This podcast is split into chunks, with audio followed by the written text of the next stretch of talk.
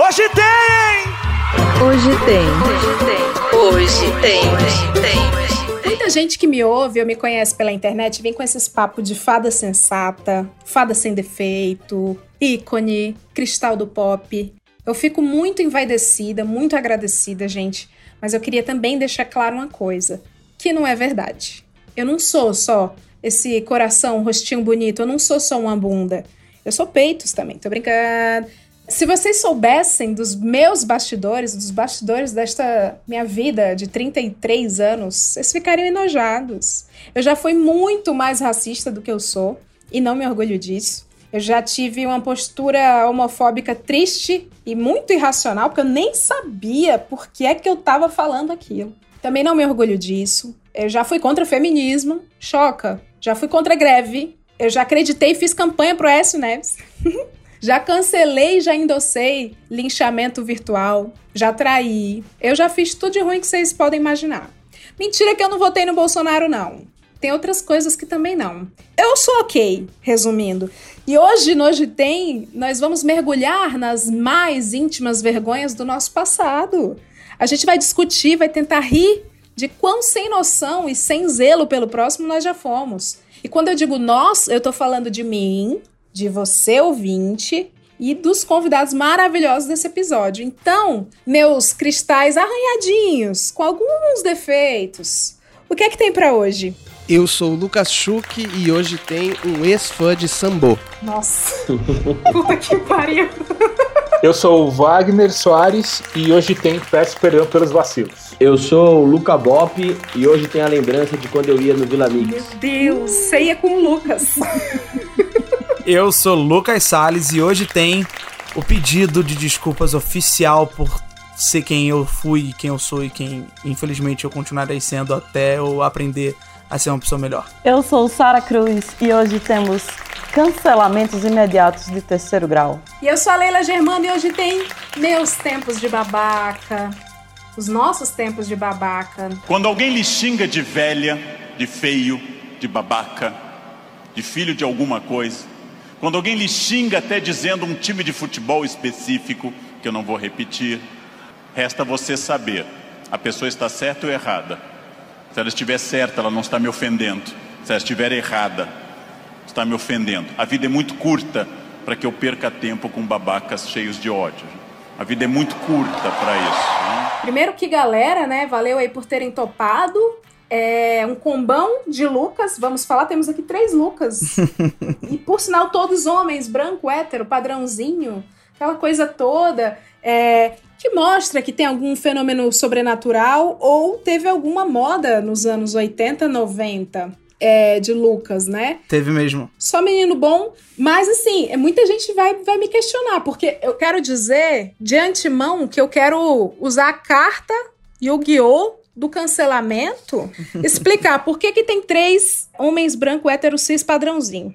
Porque eu quero jogar na conta dele a maioria dos problemas da nossa sociedade. E com razão. Com razão. Depois de uma conversa, tá, entre convidados, a gente, a gente assim, né, toda essa produção de Leila e Germano entrou nesse acordo de que realmente é isso, é um, é um como é um programa para rir, mas para refletir, e como a gente vive num mundo em que a gente que lute para se adaptar ao mundo feito para agradar homens brancos héteros cis, a reflexão aqui vai ser para eles em maioria, tá entendendo? Bom, a partir de agora sim você pode me cancelar, mas eu dei aquela instrução, né? Eu dei aquele truco. Vai que cola, né? Para começar, gente, eu queria saber, vocês acham que as pessoas nascem otário ou rola aquela coisa Simone de Beauvoir, aquela coisa de você se torna, você vai se tornar, né, muito otário quando criança. O meio vai te fazer um cara otário. Porque a gente estava divagando aqui, o Wagner estava falando, criança né, é bicho cruel.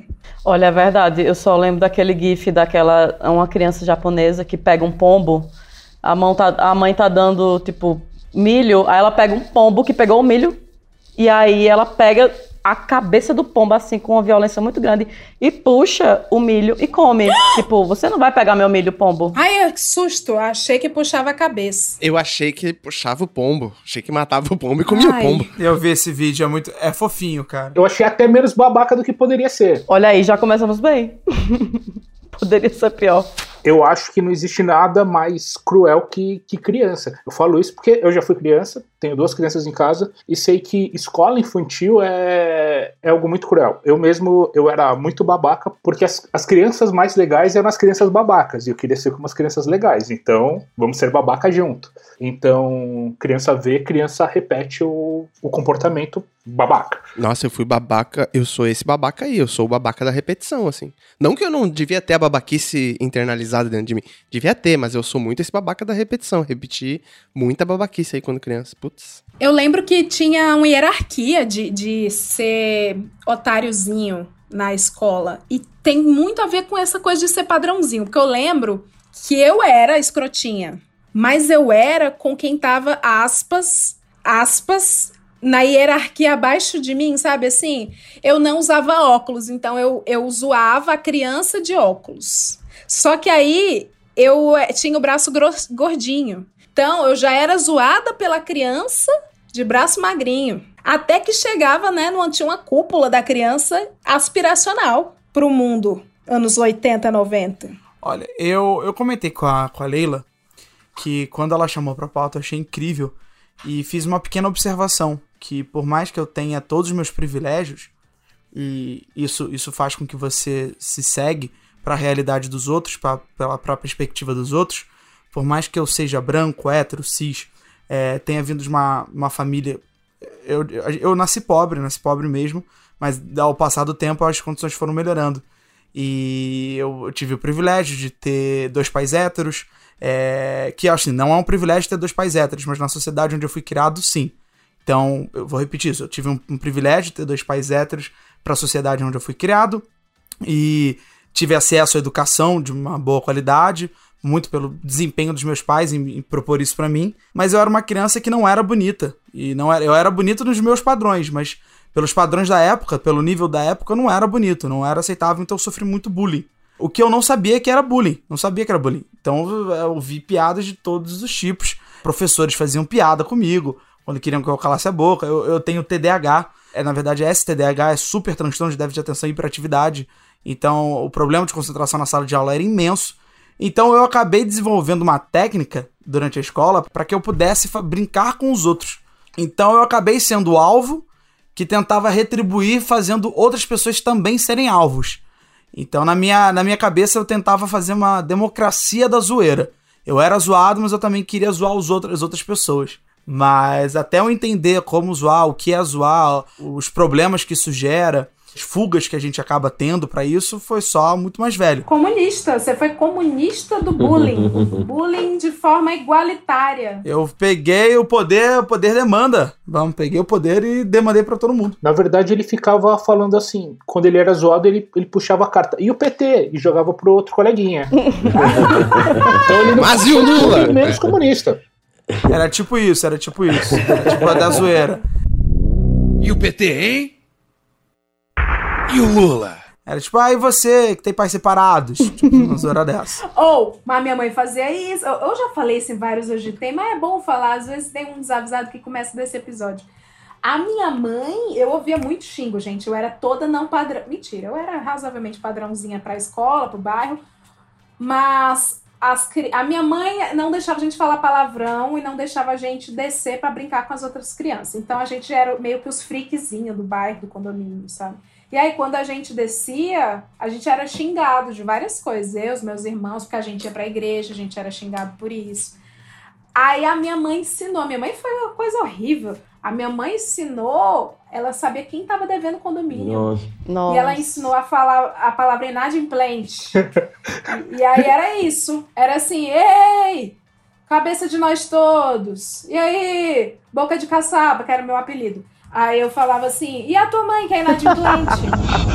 Morra, ceia! Cápsula do poder! Caraca. Sério. isso, era, isso era empoderado pelos pais. Isso é uma zoeira É incrível. pesado, né? É, porque a criança nem sabe, ela nem entende, ela começa a ficar mais irritada ainda, que ela não tá entendendo o que é inadimplente. O que é escroto também é que não tinha Google. Então a outra criança Não ia saber nunca o que era. Não ia abrir um celular na hora e ver assim, inadimplente, pesquisar. Não tinha isso.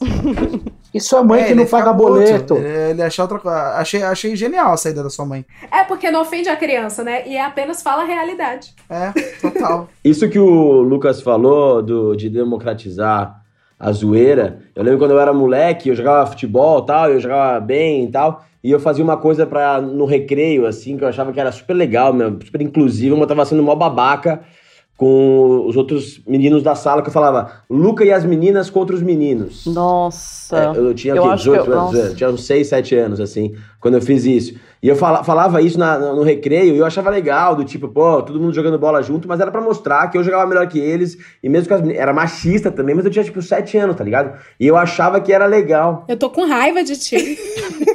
Nossa, eu, eu- nossa, eu, eu falar que eu fui vítima de você, então. É porque mesmo? assim, eu jogava muito futebol e aí a galera me escolhia por último, assim. Sempre, toda vez. E aí eu ficava, como assim, sabe? Eu jogo bem, eu faço gols. Vixe, climão. Pesou o clima, hein? Nossa, eu era muito artilheira. Eu vivia lascando meu, meu dedo no paralelepípedo. Tirando a tampa do dedo. O reboco do meu dedo, ele já caiu muitas vezes. Ele é muito calejado, bichinho. Mas é isso, sabe? Eu ficava, mas por quê? Qual é o problema? Quando eu era criança, eu não entendia. E, e não é um conceito que você entende ali, tipo, o que é, sabe? Aí depois, com o tempo, você se liga. Ah, é porque eu sou uma menina jogando futebol, sabe? Eu ficava. Cara, isso, isso é muito louco, ô, ô, Sarinha, porque a gente aprendeu também, já eu acho que eu já falei de muita coisa nesse programa. Falei com as meninas gamers aqui um dia desses sobre isso. A gente foi ensinada desde novinha. E é muito louco, né? Quando a gente entra, é, a gente só nasce num mundo que não foi feito pra gente. Sim. Aí a gente que tem que se adaptar ao mundo. Aí, nesse mundo que eu nasci, eu me vi por causa desses negócios. de Eu não podia jogar War com os meninos, porque o War era jogo de estratégia.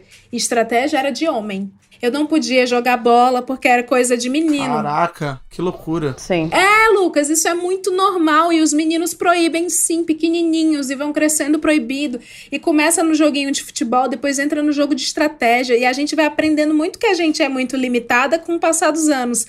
Aí começa essa coisa de rivalidade feminina, principalmente porque a gente fica nessa de. E toda mulher já passou por essa fase, eu tenho certeza. Que é assim: nossa, meu, eu era muito moleque quando eu era menina, criança. Eu só andava com os caras e eu era muito legal e diferente por isso, porque eu só andava com os caras. É meio que eles me escolheram. Então, assim, por isso eu sou muito especial. É, nossa. Não é, Sara? Tinha esse negócio de. Eu era muito menino e isso era muito legal. Mulher era um diferencial, mas você não entende por quê, sabe? Tipo, chama. Pois aí me é. chamavam pra quê? Pra ir beber. Eu já avançando alguns anos, tá, gente? Não. Criança bebendo. Sete, oito anos. Aí depois que eu me assumi sapatão, o povo ficava passando comentário como se eu pensasse do mesmo jeito. Tipo, ai, tu passou a menina ali, tu viu aquela menina gostosa? Eu disse, menina, assim, de quando eu falei que isso era ok? Sabe? Você cria umas coisas assim. Não sei, eu fico triste. Eu sempre tive muito apreço e afinco mais com as meninas do que com os meninos. Inclusive, depois de um tempo, eu descobri que gerou uma certa dúvida nos meus pais pra saber se eu era homossexual ou não. É, mas eu sempre tive muita amizade com menina. Tanto que eu lembro que eu ia pra casa da Antônia, que morava no mesmo prédio que eu, e a gente ficava indo pra brincar de pole. Então, meus pais não entendiam. Falavam, por que, que ele tá indo com as meninas? Peraí, poli, né? Vocês faziam polidense? Criança? Não, não, pole, pole era, era tipo uma Barbie versão é, Tamagotchi, pequenininha. Ah, tô ligada. A Barbie subnutrida. É, a Que é Polly, maneiro demais. Socada. Que é demais, cara. Então, mas eu adorava Peraí, isso. esse pole é da Dolly. É, não, Esse é- pole. Pole. Não, esse é outro. Oi, pessoal, eu sou o Dolinho, seu amiguinho. Vamos cantar? Cara, mas era muito legal, porque eu depois eu fui entender. Porque eu gostava de contar história. Então a gente ficava brincando de história. Tipo, ah, agora a Polly, é, ela vai ser uma médica e o outro menino tá passando mal, ela tem que ir até a Amazônia pegar uma erva pra curar esse menino. E aí a gente transformava o quarto dela, que era um quarto grande, na Amazônia. Então eu adorava. Depois eu fui entender que era pra exercitar a imaginação. Porque os Foi meninos... Lucas que criou Aruanas. Porque os meninos gostavam de futebol e eu nunca gostei de futebol. Nunca, nunca gostei. Hoje eu tenho um time, mas eu tenho só por ter, que é o Botafogo. que é pra comprovando que eu não gosto de futebol mesmo. Ai, tem um time, eu achei que você tinha, era dono, tipo, eu jogo ali com os melhores cenários. Você não é torcedor, você, você faz ação pro bono. Eu exatamente, eu sou um torcedor pro bono, eu tô ali só pra ajudar mesmo. Não praticante. Não praticante. E então eu nunca gostei de futebol, os meninos eram só. eu lem- Cara, eu lembro que era tipo. Os meninos ficavam se vangloriando pela chuteira. Eu, eu até vi essa foto outro dia, bateu uma nostalgia. Que era uma Nike 90, que tinha o, o símbolo, o número 90. Lembra Total disso? 90, Lembra disso? Total 90, Laranja. Cara, Puta eu acho que foi a primeira. Total 90. Total 90. Acho que foi o primeiro momento da minha vida que eu me senti pressionado a querer ter algo só porque os outros têm. Porque eu não gostava de futebol e eu pedi pro meu pai: pai, compra uma Total 90. Porque todo mundo tem, as pessoas iam pra escola com a Total 90, faziam tudo com a Total 90. E eu falei: caraca, mas. Eu não tenho, eu me senti pressionado. Eu falei, cara, eu preciso de uma Total 90. Meu, meu pai riu da minha cara, você não joga futebol? Por que que você quer uma Total 90? Eu até tentei jogar futebol, me inscrevi na escolinha. Só que eu gostava de ir pra trás da quadra, ficar criando história. Tipo assim, ah, que que eu vou. Qual história que eu vou, vou contar hoje? Porque eu já fazia teatro nessa época, então eu já começava a imaginar que, qual, qual história eu vou levar pro teatro pra gente interpretar. Então, eu sempre, sempre fui um menino que. Fora do padrão. Fora do padrão ali dentro do meu prédio. O padrão do meu prédio eram todos os meninos desciam, jogavam futebol e é isso aí. Tanto que tem o Bruno, que foi um grande amigo que me ajudou muito, sem ele saber. Porque o Bruno também não gostava de futebol e amava ver filme e jogar videogame. Ele era um ano ou dois anos mais velho do que eu. Que inclusive é o Bruno Adnet, primo do Marcelo Adnet. E aí ele, a gente morava no mesmo prédio, sem saber, eu fui entender depois que ele que me apresentou o teatro. Eu fui na, eu fui na aula de teatro da escola dele, antes, acho que antes de eu fazer, acho que eu tinha 11 anos, fui na escola dele, que era perto do, de onde eu morava, no Maitaia, no Colégio Andrews. Eu estudava no Paulo Barros, o Colégio Andrews era um pouquinho perto, fui lá pra ver a aula de teatro dele, gostei, porque eu falei, caramba, que, que legal ter outra criança que também não gosta de futebol, gosta de ver filme, e gosta de zoar, e gosta de brincar, e gosta de, de, de- de criar coisas. Então, mas ali, ali assim, é, isso, é, isso quer dizer que eu não fui babaca? Óbvio que não. É óbvio que eu fui babaca, tenho certeza absoluta. Mas eu acho, é, tirando um pouquinho meu da reta, eu acho que eu fui menos babaca porque eu andava com as pessoas que eram atacadas.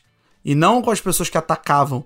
Então eu andava com as meninas, direto. Tudo, todas as minhas brincadeiras. Cara, eu lembro do nome da- das minhas melhores amigas. Julinha, Isabela e Antônia. Éramos nós quatro. Eu, a Julinha, a Isabela e a Antônia, a gente descia e falava, o que, que a gente vai fazer hoje? E a gente tacava o terror no prédio. As meninas eram sinistras, cara. Taca pedra no, no negócio do condomínio pra ver se Taca quebra. pedra, vamos, vamos, é, vamos subir lá atrás, vamos lá na mata. E era uma fase muito gostosa, sabe? Porque os pais deixavam a gente descer. Eu lembro de uma coisa que era muito divertido, que era a gente não podia subir, porque dependendo do horário, se a gente subisse pra tomar um banho, trocar de roupa, a gente não podia descer de novo. Vocês tiveram isso? Por quê? Porque os pais não deixavam. Ah, sim, porque aí tu já, já tomou banho, já tá limpo. Não vai sujar e cagar. É, não, não desce. Ai, tem esse raciocínio do pai e da mãe. O miserável é um gênio. Eu É, jurava que era maldade. Não, é tipo, já tomou banho, fica aqui em casa. Não vai... Eu- então eu- era assim, às vezes eram 7 horas da noite, você não, não valia a pena você subir. Você tinha que ficar lá brincando. Não valia a pena. É, porque se você subir, você fala, caraca, eu já vou dormir daqui. Já vou, vai ser muito Era chato. tipo a bolsa de valores do Play. A preocupação. Eu não gosto de levantar pra beber água porque eu vou ter que levantar pra fazer xixi depois. Fazer xixi. Então eu passo hidratante e deito. E ó, e, e tem uma história legal que é o seguinte: eu nunca contei isso pra ninguém, nem pros meus pais, porque eu tô até com um pouquinho de vergonha. Um dia, as meninas pediram pra ver o meu pênis. Foi na escada do prédio.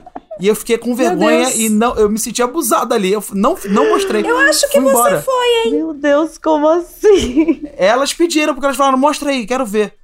Aí eu falei, não, não vou Tu foi mostrar. não vou. atacado Elas por queriam- uma gangue de meninas curiosas. Elas deveriam estar nesse programa. Elas foram babaca.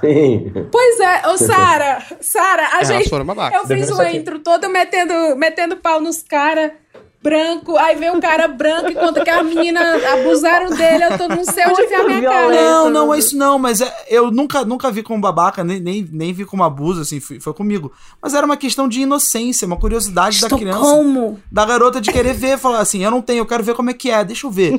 É, Mostra aí pra mim. Qual a idade que vocês tinham nessa época?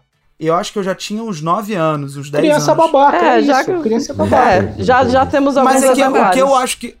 Eu gosto muito de deixar a palavra babaca, isso é um gosto meu, né? Deixar a palavra babaca quando a pessoa tem consciência. da atitude dela. E não quando, ela, é não quando a pessoa tem uma, uma, uma atitude muito orgânica e ela não sabe o que tá fazendo. Ela não sabia que ia me, que ia me- ia me deixar mal Sim. aquilo. Ela falou, cara, mostra aí pra mim, por favor, que eu quero ver. Tipo, deixa aí ver. Tipo, na cabeça dela, ela queria ver e tudo. E como eu sou amigo dela, tudo bem. Só que eu fiquei com muito. Primeira vez que eu fiquei com vergonha, de falar, cara, não vou mostrar meu pino, não quero, não quero, não quero. Aí fui embora. Daí subi, a gente nunca mais falou sobre isso. Gente. Tudo bem, aconte- acontece, mas era que coisa de criança. Eu, eu vejo assim, É, criança. comigo não. Acontece, geralmente pede. Geralmente pedem até hoje, né? Eh, Quando eu fui pra. Eu estudava numa escola pública, e aí, até a quarta série. E aí, nessa escola, eu sempre tive cabelo comprido, né? Minha infância inteira, cabelo comprido, assim, bem liso, traços muito femininos, etc. Bom, aí depois da barba isso se perdeu, mas até lá, puta, até lá. Aí, tipo, nessa escola pública, eu tinha esse rolê de ser o. Botava minha sexualidade à prova, fazia um monte de coisa, assim, tipo assim, até a quarta série. Aí eu troquei de escola, a quinta série. E aí eu fui pra uma escola, eu via da escola pública, eu fui pra uma escola particular. Uma escola, tipo, aí PT entrou, aí minha vida começou a melhorar, alegria.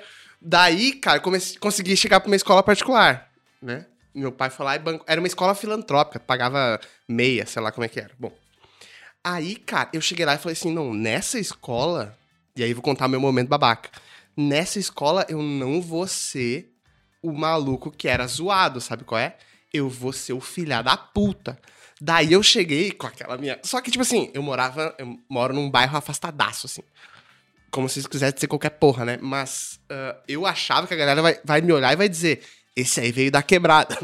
com a minha idiota ideia. Assim, tipo, parecia que eu tinha, né? Quatro sacos, assim, brabo. Andando que nem um. achando que ia qualquer porra, Olha. assim. O dono, assim. Nossa, que perigoso. Mora quatro quarteirão pra lá. Meu Deus. Eu vou guardar meu celular. Não, é isso, isso. Nossa, ele pega ônibus. Porque era essa galera. Daí, cara, ali eu me lembro, assim, de falar isso que o Lucas falou, tipo assim, de replicar o bullying que eu sofri.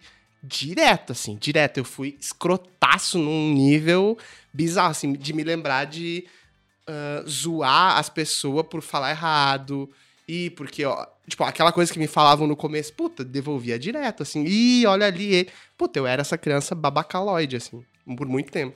Mas é engraçado como a gente é muitas. Assim, as histórias têm uma coisa em comum, assim, que não justifica nada. Hoje em dia é até meio cruel a gente fazer essa análise em retrospectiva, assim, retroativa, se punir de uma coisa que a gente fez aos sete anos e falar, nossa, como eu era um crápula. Enfim, mas é engraçado como. É um mecanismo de defesa ser babaca, né? A gente sofre babaquice e quer ser babaca. Porque assim, eu também, eu era bolsista do colégio, minha mãe era professora. E era um colégio de gente rica pra cacete, assim, todo mundo era muito rico. E eu era fatalmente o mais pobre. E a minha irmã, a gente não tinha grana. E assim, mas eu sou louro de olho azul, né? Então, não parecia, né? Mas a gente não tinha grana. As pessoas iam pra Paris no carnaval. E aí eu acho que era um pouco disso, assim, inconscientemente. Eu não elaborava isso na época, eu não tinha consciência disso, mas era do tipo assim, meu, antes que os caras comecem a falar, ah, e o fudido, sabe? Uma coisa. Eu ia. Era babaca, do tipo assim, cara, eu jogo melhor bola que esses caras, então nisso eu sou melhor que eles. Então eu vou ser cuzão, sacou? E é uma merda, é um puta comportamento nocivo, mas eu, contando as histórias do Lucas Schuch e do Lucas, tem esse, esse ponto em comum, né? Como a babaquice vira quase uma ação do mecanismo de defesa da gente, né? Cara, eu tô aqui triste porque eu achei que eu tivesse convidados com poder aquisitivo, mas todo mundo era bolsista e pobre. Eu tô. eu preciso. eu, Não, não, não, Tipo não, assim. é, não é que todo mundo era bolsista e pobre. Eu continuo pobre. Que fique bem claro. eu é, já continuo sendo tem fudido. isso. Se, aquela, se antes eu não era nada, hoje eu continuo também não sendo porra nenhuma. Eu continuo um super nada. Continuo um- uma merdinha. Mas desse rolê de, de escola, eu lembro que na minha terceira, quarta série, eram salas que todo mundo era babaca com todo mundo. Eu venho de uma família pobre, mas meus pais eles sempre tentaram me dar educação. Tipo, sempre colocar na melhor escola possível. Seja a minha esperança, Wagner. Você foi da particular? Sempre foi escola pública. Troca! É...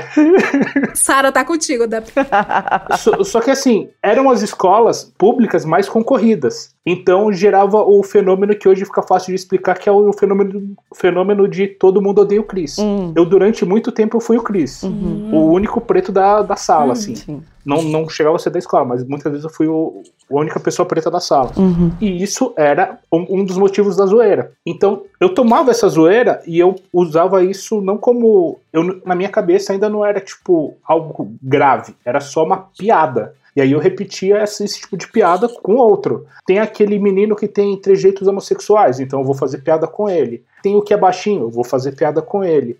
Ah, tem o que é gordinho, igual eu, fazer piada com ele. Uhum. Só tinha um que não era zoado na sala, o repetente. Ele ganha um respeito imediato. Que era o Lucas Schuch. eu nunca repeti, mas Eu repeti, eu já Não, repeti. Eu nunca repeti. Esse bullying eu não quero. Porque ele era esse cara que tinha essa, essa coisa do tipo, mano, esse maluco já repetiu, parece que ele já foi ao inferno, voltou, ele deve ter Gente, então, de ele é, meu o, ele é o spoiler humano, é o spoiler humano, ele sabe. E aí você queria ser muito brother dele, né? Você fazia de tudo pra ser o. Puta, eu era esse. Cara, eu era esse cara aí, o, o, o baba-ovo do repetente. Puta.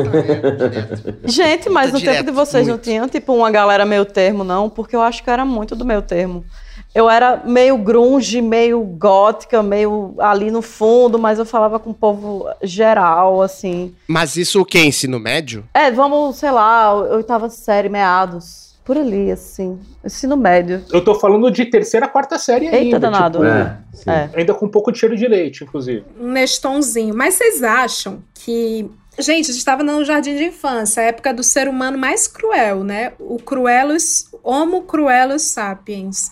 Vocês acham que melhora isso pra quem sofreu e pra quem cometeu, né? Melhorou ou vocês foram piorando como seres humanos? E o que vocês ouvem também ficou pior? Foi, foi piorando o chefão nas fases assim da vida? De babaca e, de, e receptor de babaca? Mulher, eu acho assim que quando a gente é tá no colégio, sei lá, vai tá estudando, tem sempre uma pessoa, um professor, sei lá, coleguinhas pra dizer o que é certo e errado. Sempre tem, né? Tipo, ai, não faz isso, ai, não bate no coleguinha, ai, não cospe nele, garota, ah, para de jogar isso. Tem várias regras que a gente tem que seguir. E as regras são muito claras. Tipo, não faz isso, você tem que passar de ano. Tipo, era muito ali. E depois a gente é jogado no mundo loucamente. E as pessoas param, né? De ditar regras. Então o povo para de ter senso de referência, de nada. E aí vira essa coisa muito doida. E o povo é muito babaca, gente. Tipo, desde sempre você é acostumado a ter gente babaca, mas aí tem uma hora que as pessoas param de dar diretrizes e o povo esculhamba. A pior coisa que eu acho que existiu é o argumento. Porque, assim, ex- exatamente como a Sara tá falando. Você fala pra criança assim: Ô, criança, não chama a a outra criança de filha da inadimplente. Pronto, olha aí. Porque senão, alternativa A, para alguns pais, tu apanha. Alternativa B, tu fica sem videogame para outros pais. Alternativa C, ai, ai, ai, outros pais ou professores. Mas enfim, a criança não vai questionar. Ela não, a criança ela, ela, ela é estúpida. Mentira, ela é pura, vai. Tá bom, desculpa quem tem criança. A criança é pura. Não é não. Aí ela não vai argumentar, ela não vai falar assim, todavia, mamãe, a mãe de Pedrinho está inadimplente, pois deve seis meses do aluguel. E isto é inadimplente. Como diz Parmênides, mamãe, o ser humano é e não pode não ser. Pedrinho é inadimplente. Não, a criança só fica assim, "É", e chora. porque meu pai. Ih, inadimplente! É. E quando a criança cresce, vira esse ser humano, é isso que a Sara tá falando. Já não tem mais regra, não tem quem breque quase. É, fala assim, é, não, xingue, não xingue seu chefe. Não é legal. Não fale dele perto dele. As pessoas falam pra magoar. É, a criança não fala pra magoar, ela, ela constata e solta uma informação. O adulto não magoa. Eu acho que quando você tá entrando na adolescência e você já tá começa a não ter mais alguém para ditar essas regras de olha, não pode esfaquear o coleguinha, não pode enfiar o dedo no olho dele, ou coisas mais leves. Isso aqui foi, foi só uma alegoria. Então, Uhum, imagina. tá? É brincadeira. Quando deixa de receber esse tipo de instrução, é o momento que muita, muita gente começa a criar os mecanismos de defesa. E eu acho que quando você começa a criar os mecanismos de defesa, alguma das babaquices que vem para você, você já consegue se esquivar ou revidar. Muitas vezes falando assim: tá, beleza, você me disse isso, mas, cara, quando sua mãe terminar de pagar o boleto dela, terminar de pagar o condomínio, a gente conversa. Então, Nossa. só que aí você fala de uma maneira mais educada, no fim acaba sendo babaca da mesma forma. Nossa, achei mais luva de pelica, achei mais cruel, que assim, É, com educação, assim, ô Pedrinho, quando sua mãe terminar de pagar a última parcela do condomínio, a gente conversa. Vai lá vender um bolo, ajudar sua mãe. é, É não, gente, tipo, eu tô lembrando aqui, tipo, eu não sei como é que acontece aqui em São Paulo, mas pelo menos quando eu morava na Paraíba e eu tinha aquele ciclo de amigos, aquela galera, eu tenho amigos da faculdade. Tipo, quando eu tava lá no UFCG, tava ali e tem pessoas que se mantiveram e estão minhas amigas até hoje e tal. E essas pessoas foram muito babacas. Eu também fui muito babaca, mas a gente foi se desenvolvendo enquanto amigos. Tipo, era essa galera que tinha, então vamos lá. Vamos dar chance, vamos dar chance, vamos, tipo, dando feedback pro povo. Ai, também, foi escrota, né, amiga? Você foi escrota aqui, aí vai falando. E aqui em São Paulo, eu sinto que o povo é muito descartável nesse sentido, assim. Tipo, ai, fez merda, foda-se, tem uma outra galera aqui que eu posso ser amiga, então, assim. tem uma galera que estudou comigo da quinta ao terceiro colegial, então sete anos aí. Tá. Que era o, me- o mesmo grupinho de, de caras, provavelmente eles vão escutar isso aqui, e eu não troco mais ideia com, com alguns deles. Fala aqui pra ele, Wagner, vem pra cá, George. Manda beijo, não. É, Não, eu, eu- eu- não, vou, não vou citar nomes, pois, pois eu seria inadimplente no caso de processinho. Você dar sabe quem dicas, dá são. dicas. Eles sabem quem são. Pão. Então, todo mundo com 29, 30 anos nas costas, num grupo de WhatsApp, alguém compartilhou. Ó, essa foto aqui de. Gente, vou falar algo, pode dar gatilho. Compartilharam foto da chefe de um deles, compartilharam o famoso caiu na net. Eu falei, mano, vocês estão doidos. Peraí, eu não sei o que é, meu Deus. O que é? Sex tape. Ok. E aí, tipo, eu falei, mano, vocês estão doidos, cara. E aí vieram com os argumentos mais furados do mundo, tipo, se ela tivesse se cuidado, se ela tivesse tomado conta da vida dela, ela não, não, não estaria nessa situação. Eu falei, gente, tentei argumentar. Teve uma discussão acalorada de, sei lá, umas duas horas eu falando, cara, isso é errado. E eles, não, tá tudo bem, a gente tá só entre homens aqui discutindo. E eu falei, cara, desculpa, não dá mais. Uhum. Hum, maçom. E aí, tipo, puta, virou descartável uma amizade de sete anos, mas, tipo, eu tentei durante, durante um tempo, Duas horas. duas horas, mas tentei. É o tipo, máximo que dá pra tentar esse É, tipo. e eu, e eu acho que eu tentei muito, tá ligado? Eu acho que eu tentei pra caralho. Não deu, não deu. Sejam, ba- sejam babacas longe de mim. Wagner, você me deu um insight aqui pra uma parada que não tava nem no roteiro, mas aproveitando toda a presença masculina. Porque o homem tem tanta dificuldade, tirando esse episódio do Wagner, que ele se colocou. É, porque, porque. Vamos falar da broderagem, né? Hum. Ai, puta bom. A broderagem, ela é importante, precisa ser discutida. A broderagem é, é, vamos dizer, é a fada madrinha da babaquice. Oh, Deus. Uhum. Porque ela, ela é isso, a broderagem é assim. O Wagner deu um exemplo perfeito, ilustrou perfeitamente, só que ele não foi brother da broderagem. Uhum. Ele foi o cara lúcido, que solitariamente saiu do rolê. Eu não posso ser brother de vacilão, gente. Não, dá. Ai, amigo. Mas é. os caras são brother. Vamos falar assim, um exemplo, sei lá. Um cara traiu uma mina. Hum. Na sociedade monogâmica, tá? Porque tem as pessoas que. ah, Tem, uma, tem a galera do amor livre, estou excluindo. Tá bom. Caraca. Fez merda. Sociedade monogâmica. Todos os caras sabem, é um grupo de sete amigos fictícios que estou inventando, e são amigos, alguns irmãos, outros amigos de infância da menina. Ninguém vai falar, porque eles são brother. O que, que é a broderagem? Qual a dificuldade de vocês, homens, se vocês puderem falar pelos homens? Mas é que aí que tá. Eu acho que o Wagner fala uma parada que é tipo assim. Ele tá falando de 29 anos, é isso, né? Sim. 29, 30 anos as pessoas, né? A broderagem, ela começa a se formar. Posso estar muito numa pira louca aqui. Mas ela começa a se formar lá no ensino médio. Hum, hum. E é aí que dá merda, sabe qual é? É lá que a galera não tem uma, uma mínima construção crítica. E aí, a, a foda é o seguinte: você perdura ela, você só continua ela, sabe qual é? E aí, pra você romper depois lá, e se chegar nos 29 anos e romper a amizade de 15, Vão te chamar de comunista. é, puta, eu já tomei, eu já tomei essa aí. Só vi vantagens. É, eu não, não, não tô dizendo que eu acho ruim. Mas assim, já rompi recentemente com um brother que fica nessas ondas aí que o Wagner contou. Sabe qual é? Só que, tipo assim, amizade de dois anos é muito mais fácil você romper do que as de 15. Isso eu não tô justificando ou dizendo nada. E é aí que eu acho que se forma a broderagem, sabe qual é? É tipo assim, você tem que falar pros de 15 e pros de 2 também a mesma parada. Sabe qual é? Então, assim, eu acho que vem da galera que. ah, da- Das as amizades do ensino médio, brother de Neymar se forma em- em ensino médio, sabe qual é? Essa broderagem Essas aí. regras são todas ditas aí, né? Tipo, ó, é isso, é isso aí, se vira aí. Ou tu entra nesse rolê, ou tu vão te, vão te xingar de comunista pro resto da sua vida. Tipo, é, é isso. E, e aí também, e eu acho que tem a ver com um negócio de, tipo assim, com aquela parada de pertencimento lá do ensino médio. Tipo assim, aí você vem de um lugar que você trocou de escola, você quer se sentir parte daquilo ali. Você vai falar, ô brother, você tá fazendo merda aí? Não, sabe qual é? Então, assim, eu acho que isso se forma numas camadas muito anterior que, puta, quando chega lá nos. Pra, pra você ter uma atitude, atitude dessa aí, é anos lendo Marx, sabe qual é? Não é assim do nada, tipo, ih, vou, vou, vou falar com esse brother aqui. Não, você só perpetua, sabe qual é? Tem uma coisa que quando a gente começa a crescer, deixar de ser criança e virar ensino médio, a gente, de adolescente, a gente começa a achar que a gente manja pra caralho de tudo, né? Tem uma arrogância, tipo assim, a gente cresceu, agora, pô, que isso? Tomei já cerveja, já, né, enfim, fiz algumas bobagens, já tomei meu primeiro porre, aí dá uma sensação de que você é uma pessoa inteligente e que tem noção das coisas que você faz.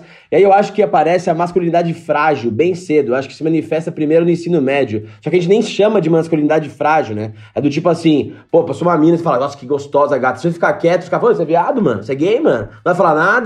E aí você fala assim, puta, meu, se eu não fizer parte desse grupinho que fala, ô, que gostosa, não sei o quê, você vai ser escanteado, você vai ser, sofrer bullying, você não vai fazer parte daquilo. E assim, eu fui bolsista a minha vida inteira até o, até o final do ensino médio. E eu fiz, estudei na, numa escola que é tipo elite paulistana. E a elite paulistana é o esgoto do planeta, né? Eu acho. Eita assim. Deus. Acho que é tipo do, do- da Alpha Centauro, assim. A elite paulistana é a pior coisa que existe, que anda sobre o planeta Terra. É um absurdo dantesco. É, dantesco. E assim, tipo, as pessoas são. A gente acha que, acho que rola uma superestimação dessas pessoas. Essas pessoas são limitadas cognitivamente. Elas não sabem elaborar raciocínios lógicos, elas são burras, além de as- alguma, a maioria delas ser mau caráter e tudo mais. Então, assim.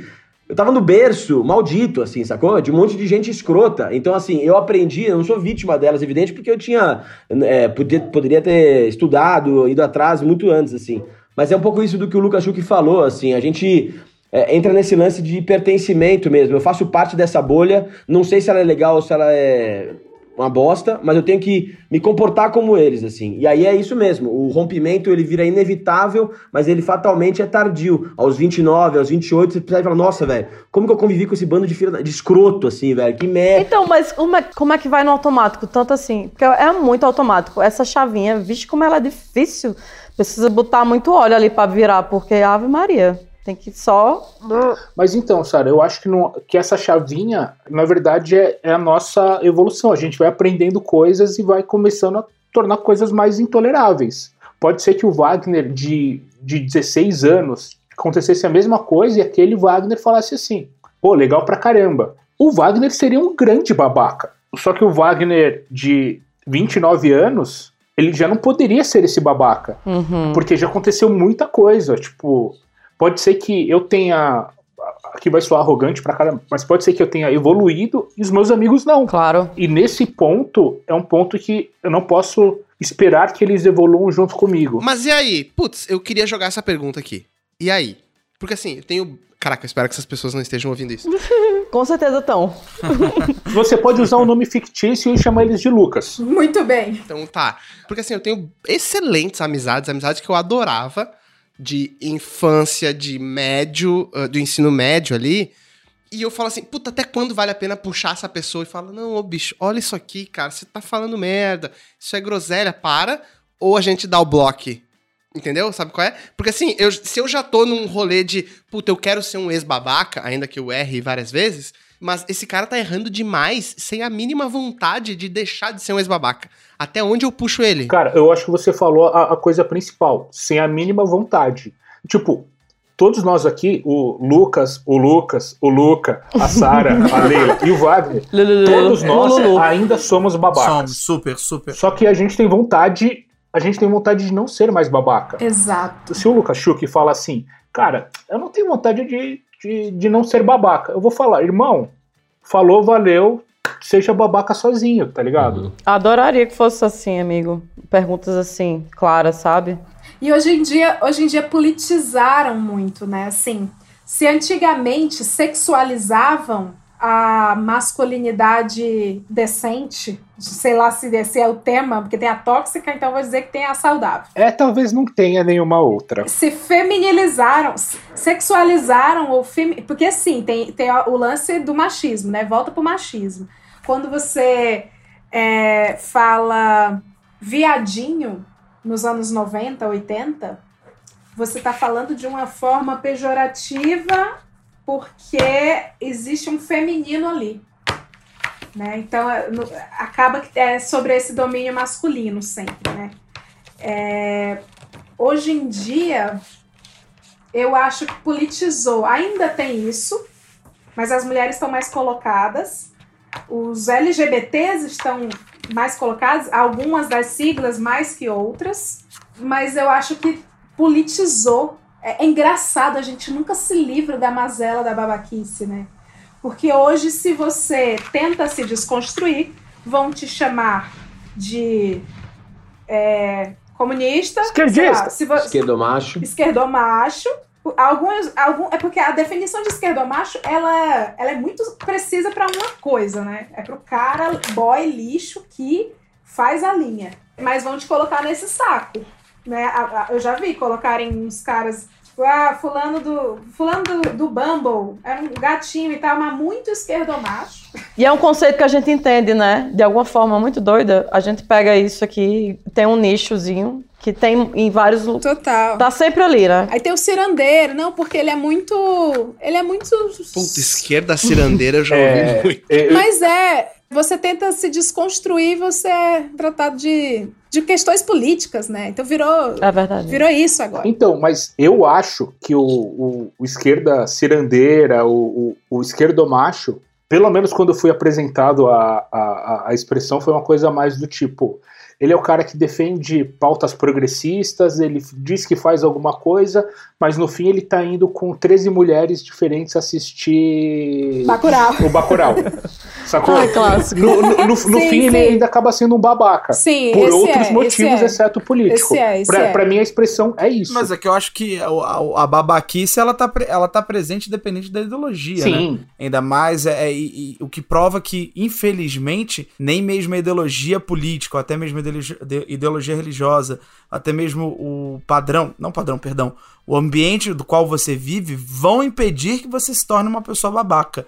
É, é que eu acho que a gente pensa na, na solução de que o que é que- com quem eu posso frequentar, com quem eu posso conviver, aonde eu posso me espelhar para eu não ser um babaca. Mas eu acho que a- a- o pensamento, na verdade, é o contrário. Que é, é, o que é que eu posso fazer para impedir que eu seja babaca? Porque ser babaca é um fator humanoide. É uma coisa normal da nossa vida. Você, eu tenho certeza que todo mundo aqui já foi babaca com alguém sem nem fazer ideia. E quando a- se a pessoa viesse reclamar, a gente retrucaria falando, claro que não. Óbvio que eu não fui babaca. Por exemplo, Nossa. Você, você passou por alguém, a pessoa falou bom dia, você não viu e passou reto. É. Tipo, isso é ser babaca. Você não foi, você não foi educado com a pessoa?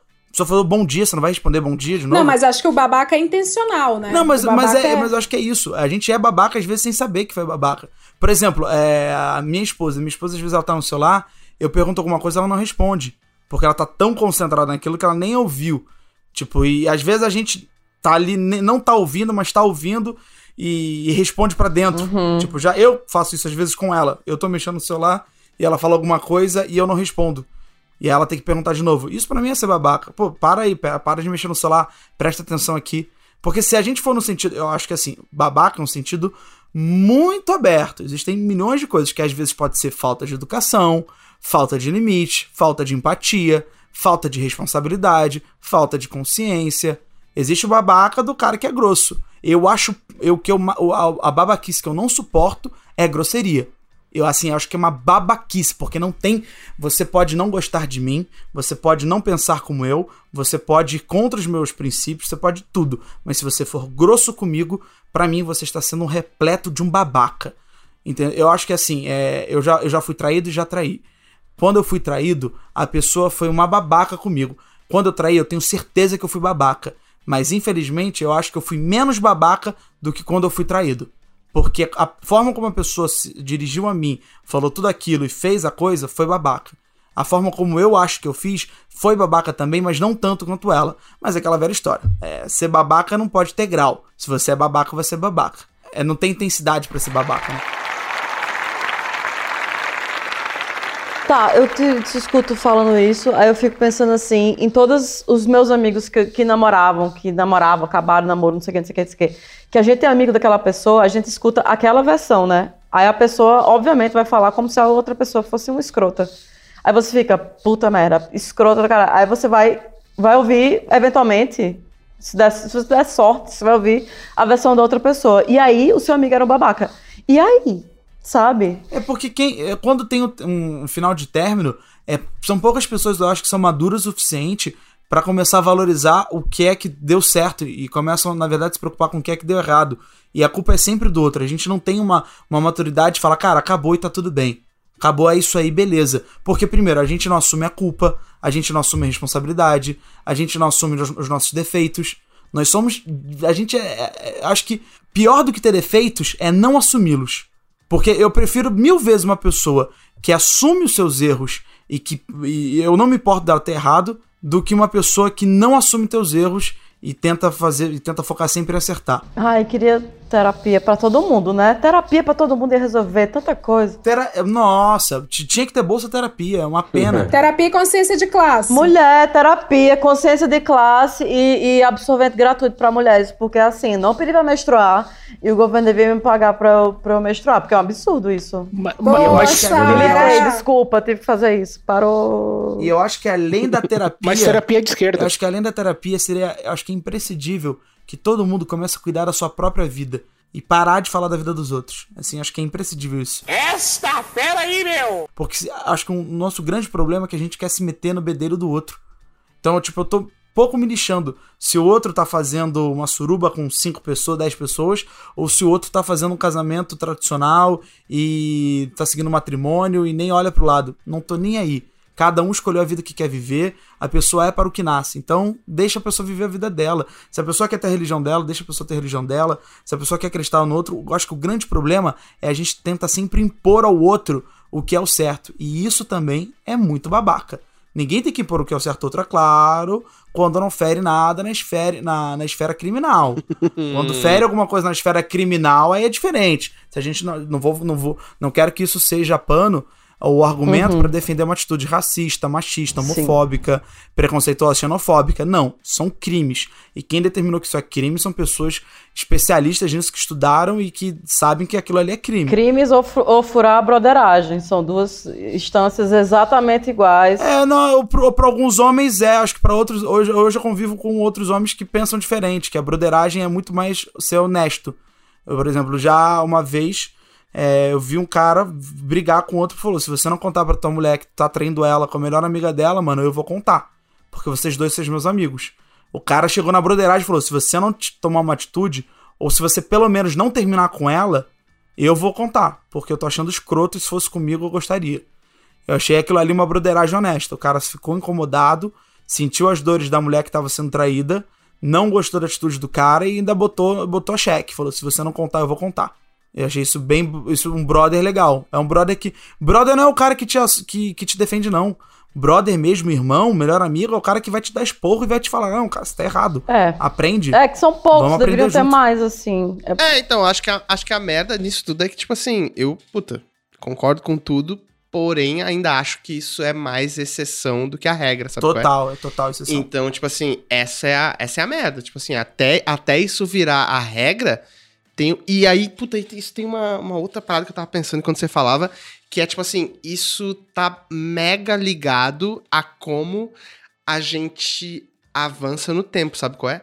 Porque, tipo assim, eu já. Hoje eu já consigo ver muito mais pessoas que falam, não, brother, você tá fazendo merda aí. Até, sei lá, 10 anos atrás eu não via. Então, assim, o que eu tava pensando é que, tipo assim, eventualmente a gente. Eventualmente não, a gente vai muito provavelmente ser julgado pelas futuras gerações pela maneira, sei lá, como a gente se relaciona com os animais, por exemplo. Sabe qual é? Então, tipo assim, isso tá ligado a, ao tempo que. Isso. Puta, isso.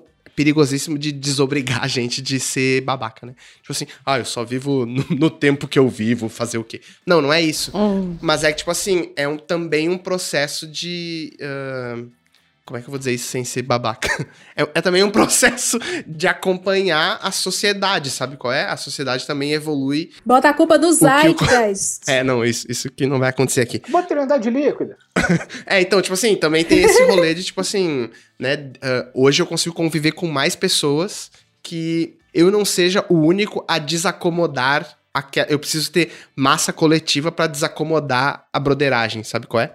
Então, tipo assim, à- medida que a gente vai avançando no tempo, talvez a gente rompa essa regra aí, essa exceção e tal. Tá, eu, eu tenho uma pergunta. Então, Diga, diga. quais são as pessoas que vocês in- investem, então? Se quando tem uma resistência, você, ai, foda-se. As pessoas que eu conheci depois dos 28 anos. Então tipo tem, tem uma regra. Vamos fazer um guia, tipo, ó, todas as pessoas vocês conhecem. Cara, tem também, né? Porque antes de saber no que investir, é, eu acho que é muito complicado deixar de ser babaca. É, acima de tudo, ah, acho que foi o Wagner que falou, a, a pessoa tem que estar disposta e é uma experiência pessoal consigo, né? E com o meio. Você, muita gente quebra a cara e desbabaquifica, e muita gente não quebra a cara, desbabaquifica, muita gente quebra a cara e não tá nem aí, continua escroto. Eu tava escrevendo o roteiro e eu adoro que nós não estejamos seguindo o roteiro do, do episódio, que esteja sendo uma conversa fluida, porque de verdade eu prefiro assim.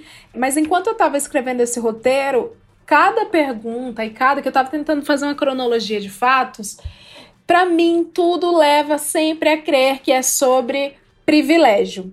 Privilégio tem a ver com não ser rico, não ser pobre. Nós temos privilégios a nível global, estadual, nacional, e quando eu falo isso é, no meu estado, eu não tinha tantos privilégios. Meu estado é um estado de pessoas indígenas, majoritariamente, com brancos, né? Então eu tô na parte indígena.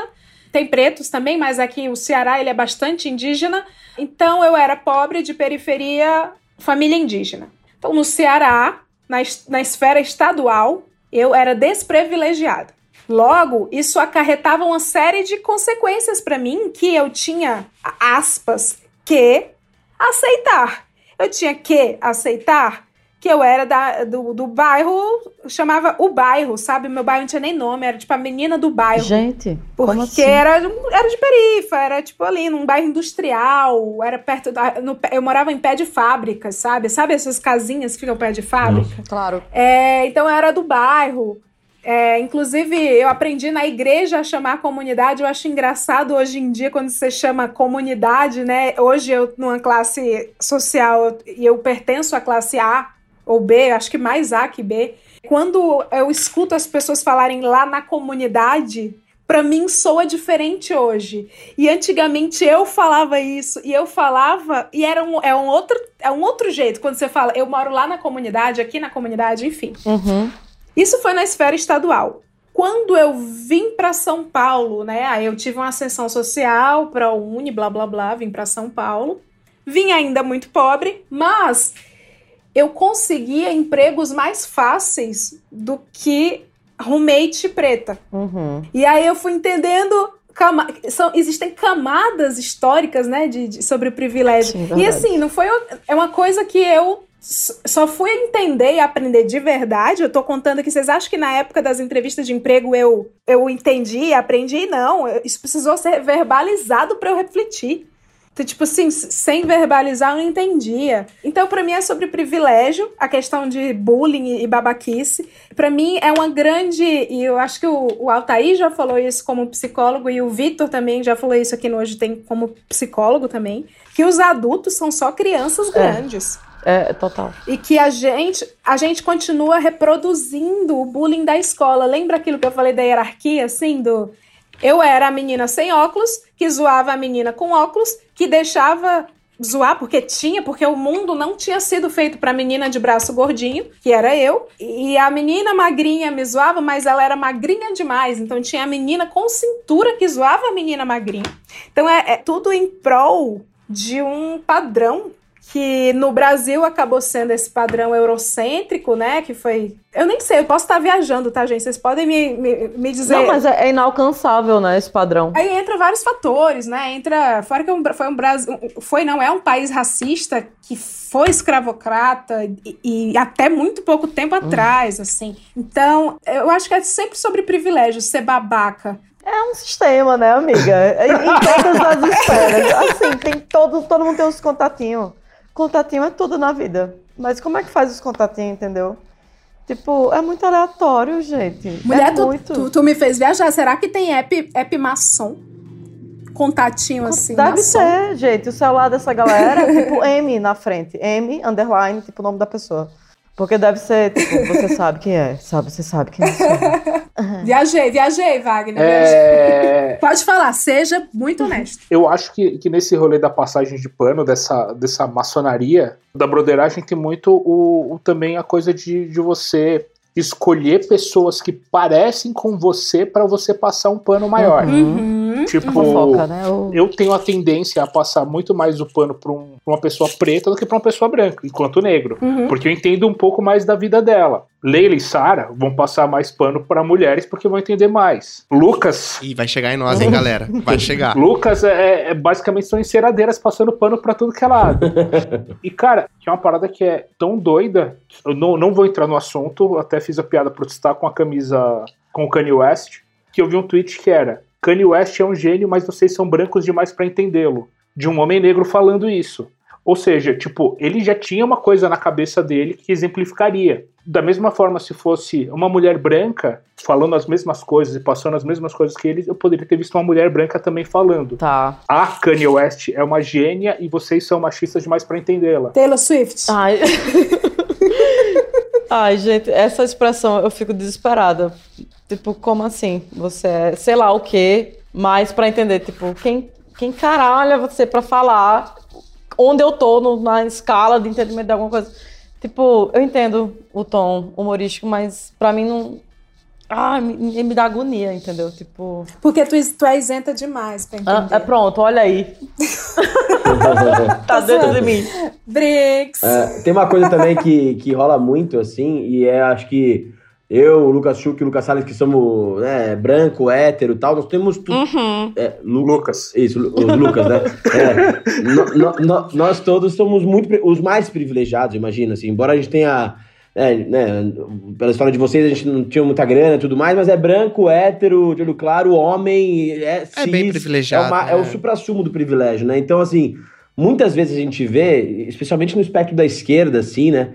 Que é falando assim, ah, ele era tão legal, pena que era homem, né? Tipo, por que a gente gosta de homem, né? Homem é uma merda, homem branco, hétero, não sei o quê, né? E, e assim, Tá errado. o que eu vejo de homem hétero, brancos, não, se mordendo. Não, então, ge- gente se mordendo e falando, pô, mas eu sou legal pra caralho. Ai. O cara nem me conhece, eu sou legal, sabe? Mas não Ah, é todo é, homem, não é tá generalizando. é homem, é bandeira. Tá E, generalizando. cara, é exato assim, a cara, o carapucitos rola solto ali, né? Então, impressionante, pô, vista, retira aqui seu carapucito. Pô, é bizarro, assim, eu- todo, todo, nem todo homem, eu sou muito legal, viu? Eu sou arrimo de família. Falo, meu, não, ninguém tá falando com você, meu camarada. Falou, Anjo, entendeu? preste é, atenção. é impressionante como rola Gente, isso. Sabia que eu era contra feminismo? Eu não era, vai. Eu, eu sempre fui feministona, sempre, sempre, sempre, só que eu não saía do armário. Leila, é, tu falou, eu fiquei curiosíssima. Na- Só que eu era contra feministas, mas é porque na época o que a gente tinha de referência era aquela meninazinha lá do que o Alexandre de Moraes deu uma prejudicada. Oi, Sara. é você mesma. Aí ela era meio que a representante e, e meados de 2000 e pouco, não era 2000 e tanto, era meados de 2000 e pouco, ela, o fêmen, né, era a, repro- a reprodução, a representação do feminismo, então era radical demais pra mim. Porque a cara da Sara me julgando fortemente. Era radical demais pra mim, Tô atenta, tô ouvindo. mas é. Aqui, Mas era mesmo. Olha, eu já. Fez quase em aqui. choro. E eu. Vai lá. E, e eu. Enfim, eu não, me, eu não me sentia bem. Só que ao mesmo tempo tinha todo aquele rolê, né? Você é a favor de é, igualdade de direitos fundamentais? Sim. Você não sei o que? Sim. Você não sei o que? Sim. Você é feminista? Eu, não.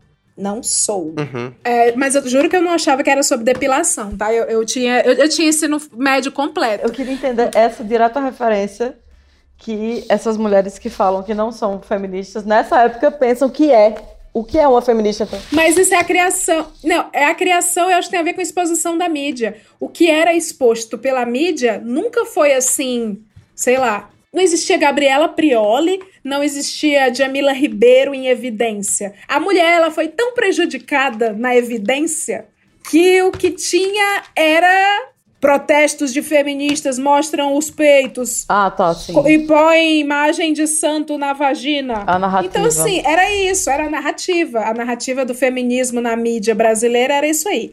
Aí eu lembro que eu fui cancelada num grupo de feministas no Facebook que eu era. E o grupo não, o grupo nem se chamava Feministas Brasil. Era um grupo que tinha um nome meio genérico, tipo assim, Adoradoras do Pikachu, sei lá. nome X. Nome bem X. Caraca, onde é que esse assunto vai levar? Jesus. A Pokémon. Então, nesse grupo, teve uma discussão que eu não estava preparada para esse diálogo. Eu era muito júnior, aliás, muito Sandy. É, Júnior tá ligado. A discussão era: todo homem é um estuprador em potencial, aquela frase lá. Uhum. E que eu não quis concordar. Tá. Porque assim, eu entendo, eu entendia, me explicaram, mas me explicaram vários exemplos, eu entendia o porquê ele era um estuprador em potencial. Mas pra mim, não valia a pena trazer isso, entendeu? Assim, Entendi. Usar isso como argumento, você fala? Não, não, não, é, não era argumento, é que era uma discussão que começou assim. Eu não preciso do fulano me indicando, era sobre emprego. Não preciso do fulano. Aí eu falava, porque eu sempre gostei da corrente feminista He for She, que é até um movimento da ONU. Pode crer. E Aham. porque o que eu enxergo é, os homens estão no poder. Uhum. Infelizmente, eu preciso deles. Sim. Infelizmente, eu preciso de alianças. Então, eu entendo que o dizer todo homem é um estuprador em potencial como discurso para eu chegar perto desses caras para obter o que eu quero e assim derrubá-los de lá, não vai me ajudar. Não vou chegar assim, e aí, brother, todo homem é estuprador em potencial. E aí, seu estuprador? Aí ele vai ficar puto, vai falar nem todo homem, e aí vai. E vai falar, sai, nem todo homem sai daqui. Tá generalizando. Tá generalizando. Aí, entendeu? E aí eu falei que isso atrapalhava o discurso pra mim como feminista.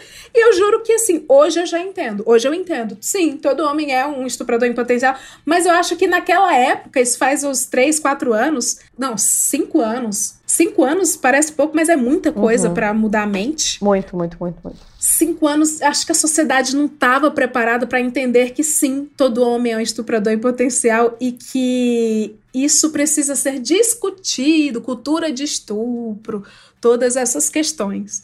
Enfim, eu nem sei como eu cheguei aqui, eu só quero dizer que as feministas, elas, ó, elas elas estavam em 2050, em 2013, 14. Pronto, olha aí. Escutem só, né? Tá bom. Às vezes a gente fala. Tu, tu me entendeu, Sara? Me descancela isso. Amiga, não, você não tá cancelada jamais. Tipo, é um Mas era essa minha, esse era o meu ponto, assim, eu, eu- mas é que nem toda feminista é rifochê, não. É porque, gente, é porque, assim, tem uma. Tem um, dá raiva, dá muita raiva às vezes. Às vezes eu fico puta. Eu fico muito puta, principalmente porque eu não consigo tirar minha camisa em, em público. Eu queria muito andar nua. Assim, pelo menos com meus peitos ali. Só queria meus peitos ali. E aí vocês estão aí de boa, com os peitos de fora de boa. Vocês nem estão percebendo que vocês estão com esse privilégio. Porque é uma coisa que vocês percebem, nossa, eu vou tirar a minha camisa agora na rua. Ai, meu Deus E céu. aí você só tira a camisa. Isso não é uma coisa que você pensa. Você faz automaticamente, porque não dói. E aí eu, como Não. mulher, O fato de jogar. Não, eu queria falar, o fato de jogar War, que eu falei que as meninas não jogavam War porque Pronto. era de estratégia. É. Isso é 97. E eles ficaram chocados. Mas imagina, isso é só um pouquinho é do só dia um a dia. detalhe. Um pouquinho é da horrível, Broadway. bicha. E eu fico assim, caralho, o, o que eu mais queria era um dia quente, poder ficar com os meus peitos aí de boa. Meus peitos balançando, balangando aí. Pronto, de boa. e aí eu fico puta, eu olho pra vocês assim, às vezes eu abstraio, mas a maioria fica, porra, queria, sabe? E aí eu fico mais puta quando eu penso que é por conta dos homens que a gente não pode fazer isso. Dá pra entender, assim, a raiva que dá. Você ter que, tipo. E é muito louco que a gente metem a indústria da lingerie pra gente, né? Olha, saiu a nova coleção do seu escondedor de peitos. Puta merda, velho. Que lindo essa renda francesa que vai esconder É. o seu peito. É muito legal. E isso se aplica a milhões de esferas. Que às vezes, é, tipo, eu nem sei das minhas ainda, sabe? Tem várias outras coisas que eu tenho que saber mais da minha vida, mas essas que doem mais, nas, nas, tem muitas outras esferas disso, mas, tipo, mas é essa coisa do privilégio, tipo, como você vai saber um bagulho se você não tá nem percebendo a coisa, sabe? É, esses, esses tempos a minha, a minha companheira, ela me chamou, me chamou a atenção, né? Ela compartilhou algum post sobre as marcas que o sutiã deixa. E eu me dei conta assim, cara, eu não fazia nem ideia que esta parada doía. Quanto mais que isso era um problema. Então, tipo assim, é meio sobre isso. É tipo assim, não é que. Nem que eu não questione os, os meus. eh, eu não tô falando eu, mas obviamente que eu tô falando eu, mas ah, a masculinidade aí não questiona os seus privilégios. Ela nem sabe que os tem. Sabe qual é? É, é sei lá, é 10 passos antes ainda de, tipo assim. Ela ainda precisa entender que ela tem privilégio pra depois tentar entender quais são os que ela precisa, ele precisa questionar, entende? Que são todos.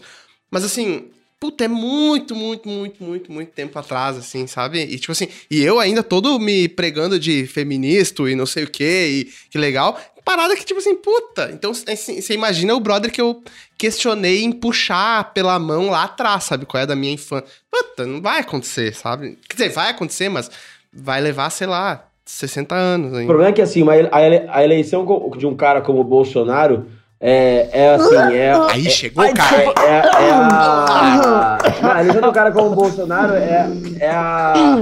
Como chama isso? É a ruína total disso tudo, dessa luta, assim, de alguma forma, né? Ele passa um recado muito nocivo, né? Assim, muito nocivo. O tempo inteiro, todos os dias, os apoiadores, ele legitima os comportamentos mais desprezíveis que alguém pode ter. Então, assim, o recado que passa elegendo um, um fascista como ele, um psicopata como ele, um cara que reproduz todos os tipos nojentos de comportamento, é de que vale a pena, que você vai ser premiado por aquilo. Então, assim, além de- disso que vocês falaram, de tá, ser 10 passos para trás, a eleição de um cara desse cristalizou aquilo muito mais, ficou muito mais hermético pra você falar. Porque um argumento raso é do tipo assim, cara, mas o cara que um cara que é tudo isso que você falou que é uma bosta, tá aí, ó, sacou? E tem gente apoiando ele, ele ainda E legitima, né? Legitima, assim. Exato, valoriza, tá no poder e tal. Então o recado que ele passa no texto e no subtexto é muito nocivo, sacou? Então, assim, por isso que ninguém conseguiu, acho, medir o quanto é o desastre dele, dele tá aí. Além de todas as coisas óbvias, ele passa tudo isso que a, a Sara falou, assim, tudo que. a- se alguém falar amanhã, por que as mulheres não podem sair sem camisa na rua? Não, que ela vai ser atacada, porque vai ter um monte de gente que apoia esse cara e fala assim, nossa, que louco, mimimi, o que, que ela tá falando? Tá querendo ela já, é, sarna pra coçar, enchendo o saco. Enfim, é muito grave. E, assim, no Brasil, especialmente, nos Estados Unidos também, com o Trump, é a falência total dessa, desse tipo de luta, que é importante e de se rever diariamente, sacou? Este é Beto. Beto é um babaca. Beto não é ninguém. Não faz porra nenhuma da vida, só faz merda escondida dos pais e mesmo assim ainda acha que tem o diplominha de dono da verdade. Beto tem um sério problema. Um problema que assola a humanidade desde o início dos tempos. Beto não sabe cuidar da própria vida. Nossa, mas eu não aceito isso! E esse é só um dos problemas de Beto. Beto é um grande babaca. Beto é um encrenqueiro. Um encrenqueiro de internet. O mundo está cada dia mais cheio de Betos, não é mesmo? Alô, é do supermercado? Sim, senhor, deseja alguma coisa? Sim, eu fui na seção de frutas aí de vocês e eu vi que vocês vendem mamão.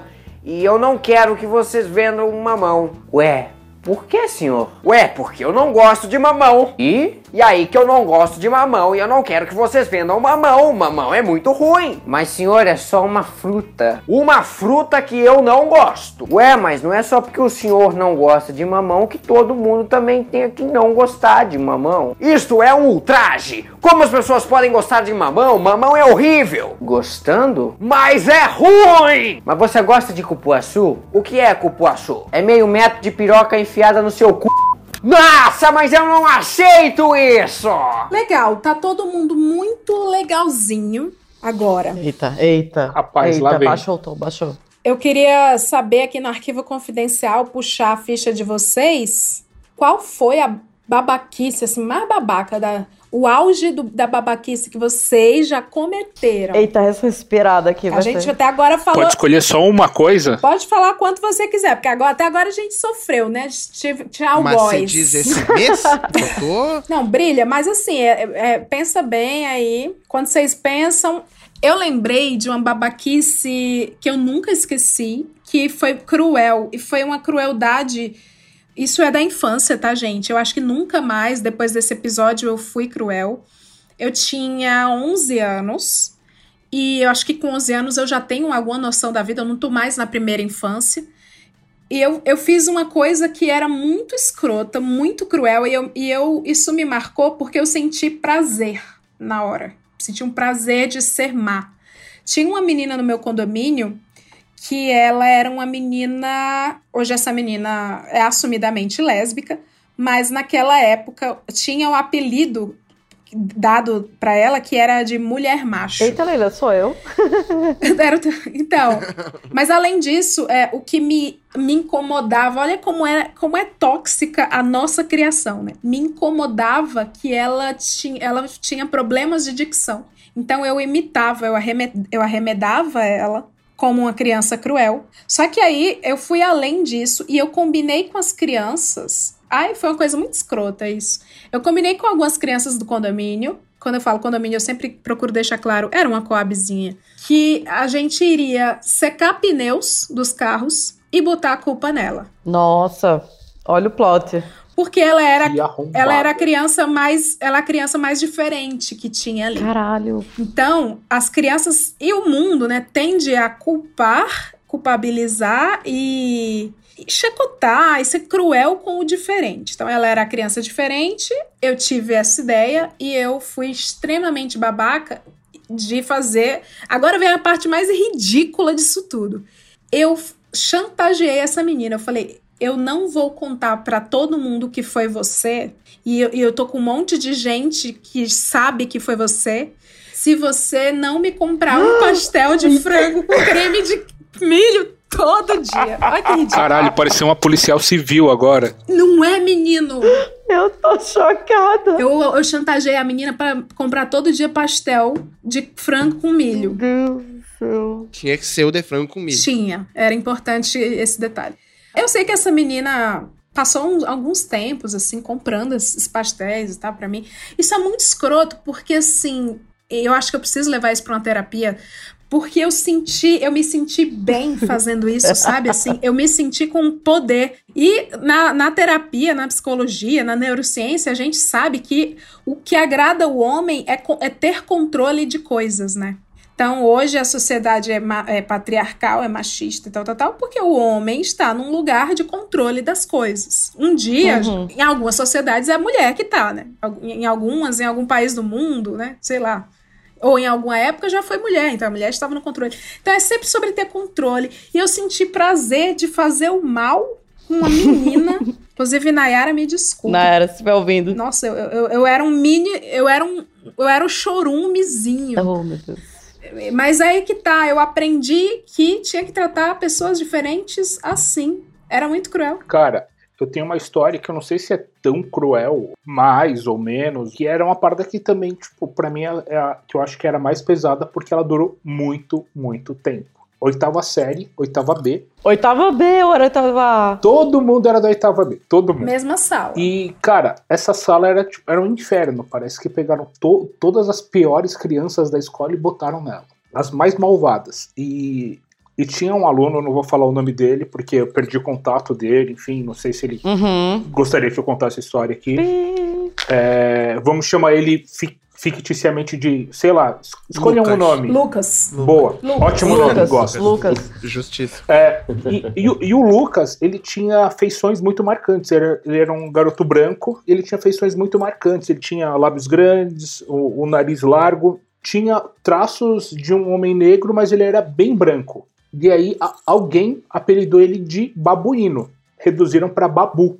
E aí ficaram o ano inteiro fazendo uma brincadeira que era e a sala inteira fazia isso, que é a parada que tipo, puta, pra mim hoje é pensar isso é, é cruel pra caralho.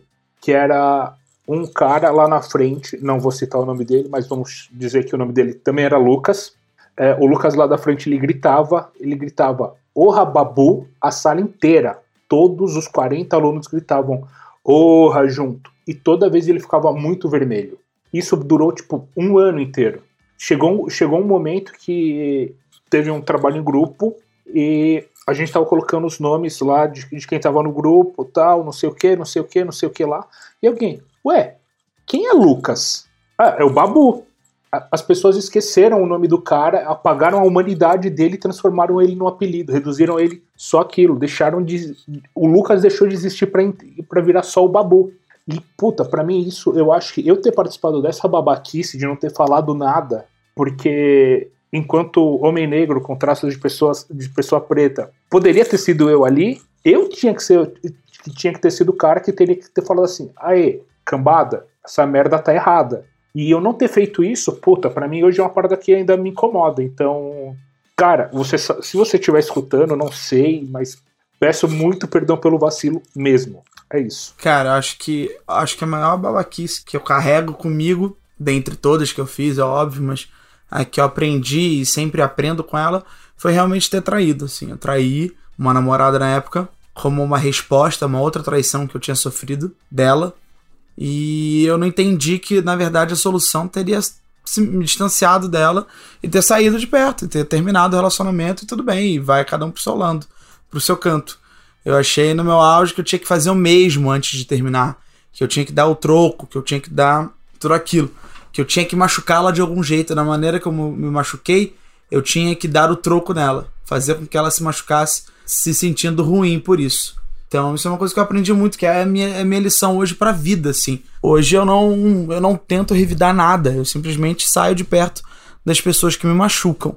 Se é que elas me machucam hoje em dia, porque eu acho que eu, eu eu tenho tantos critérios para amizade que se eu escolher alguém para ser amigo é porque realmente ele passou em todos os testes assim e eu tenho quase 100% de certeza absoluta de que ele não vai me machucar.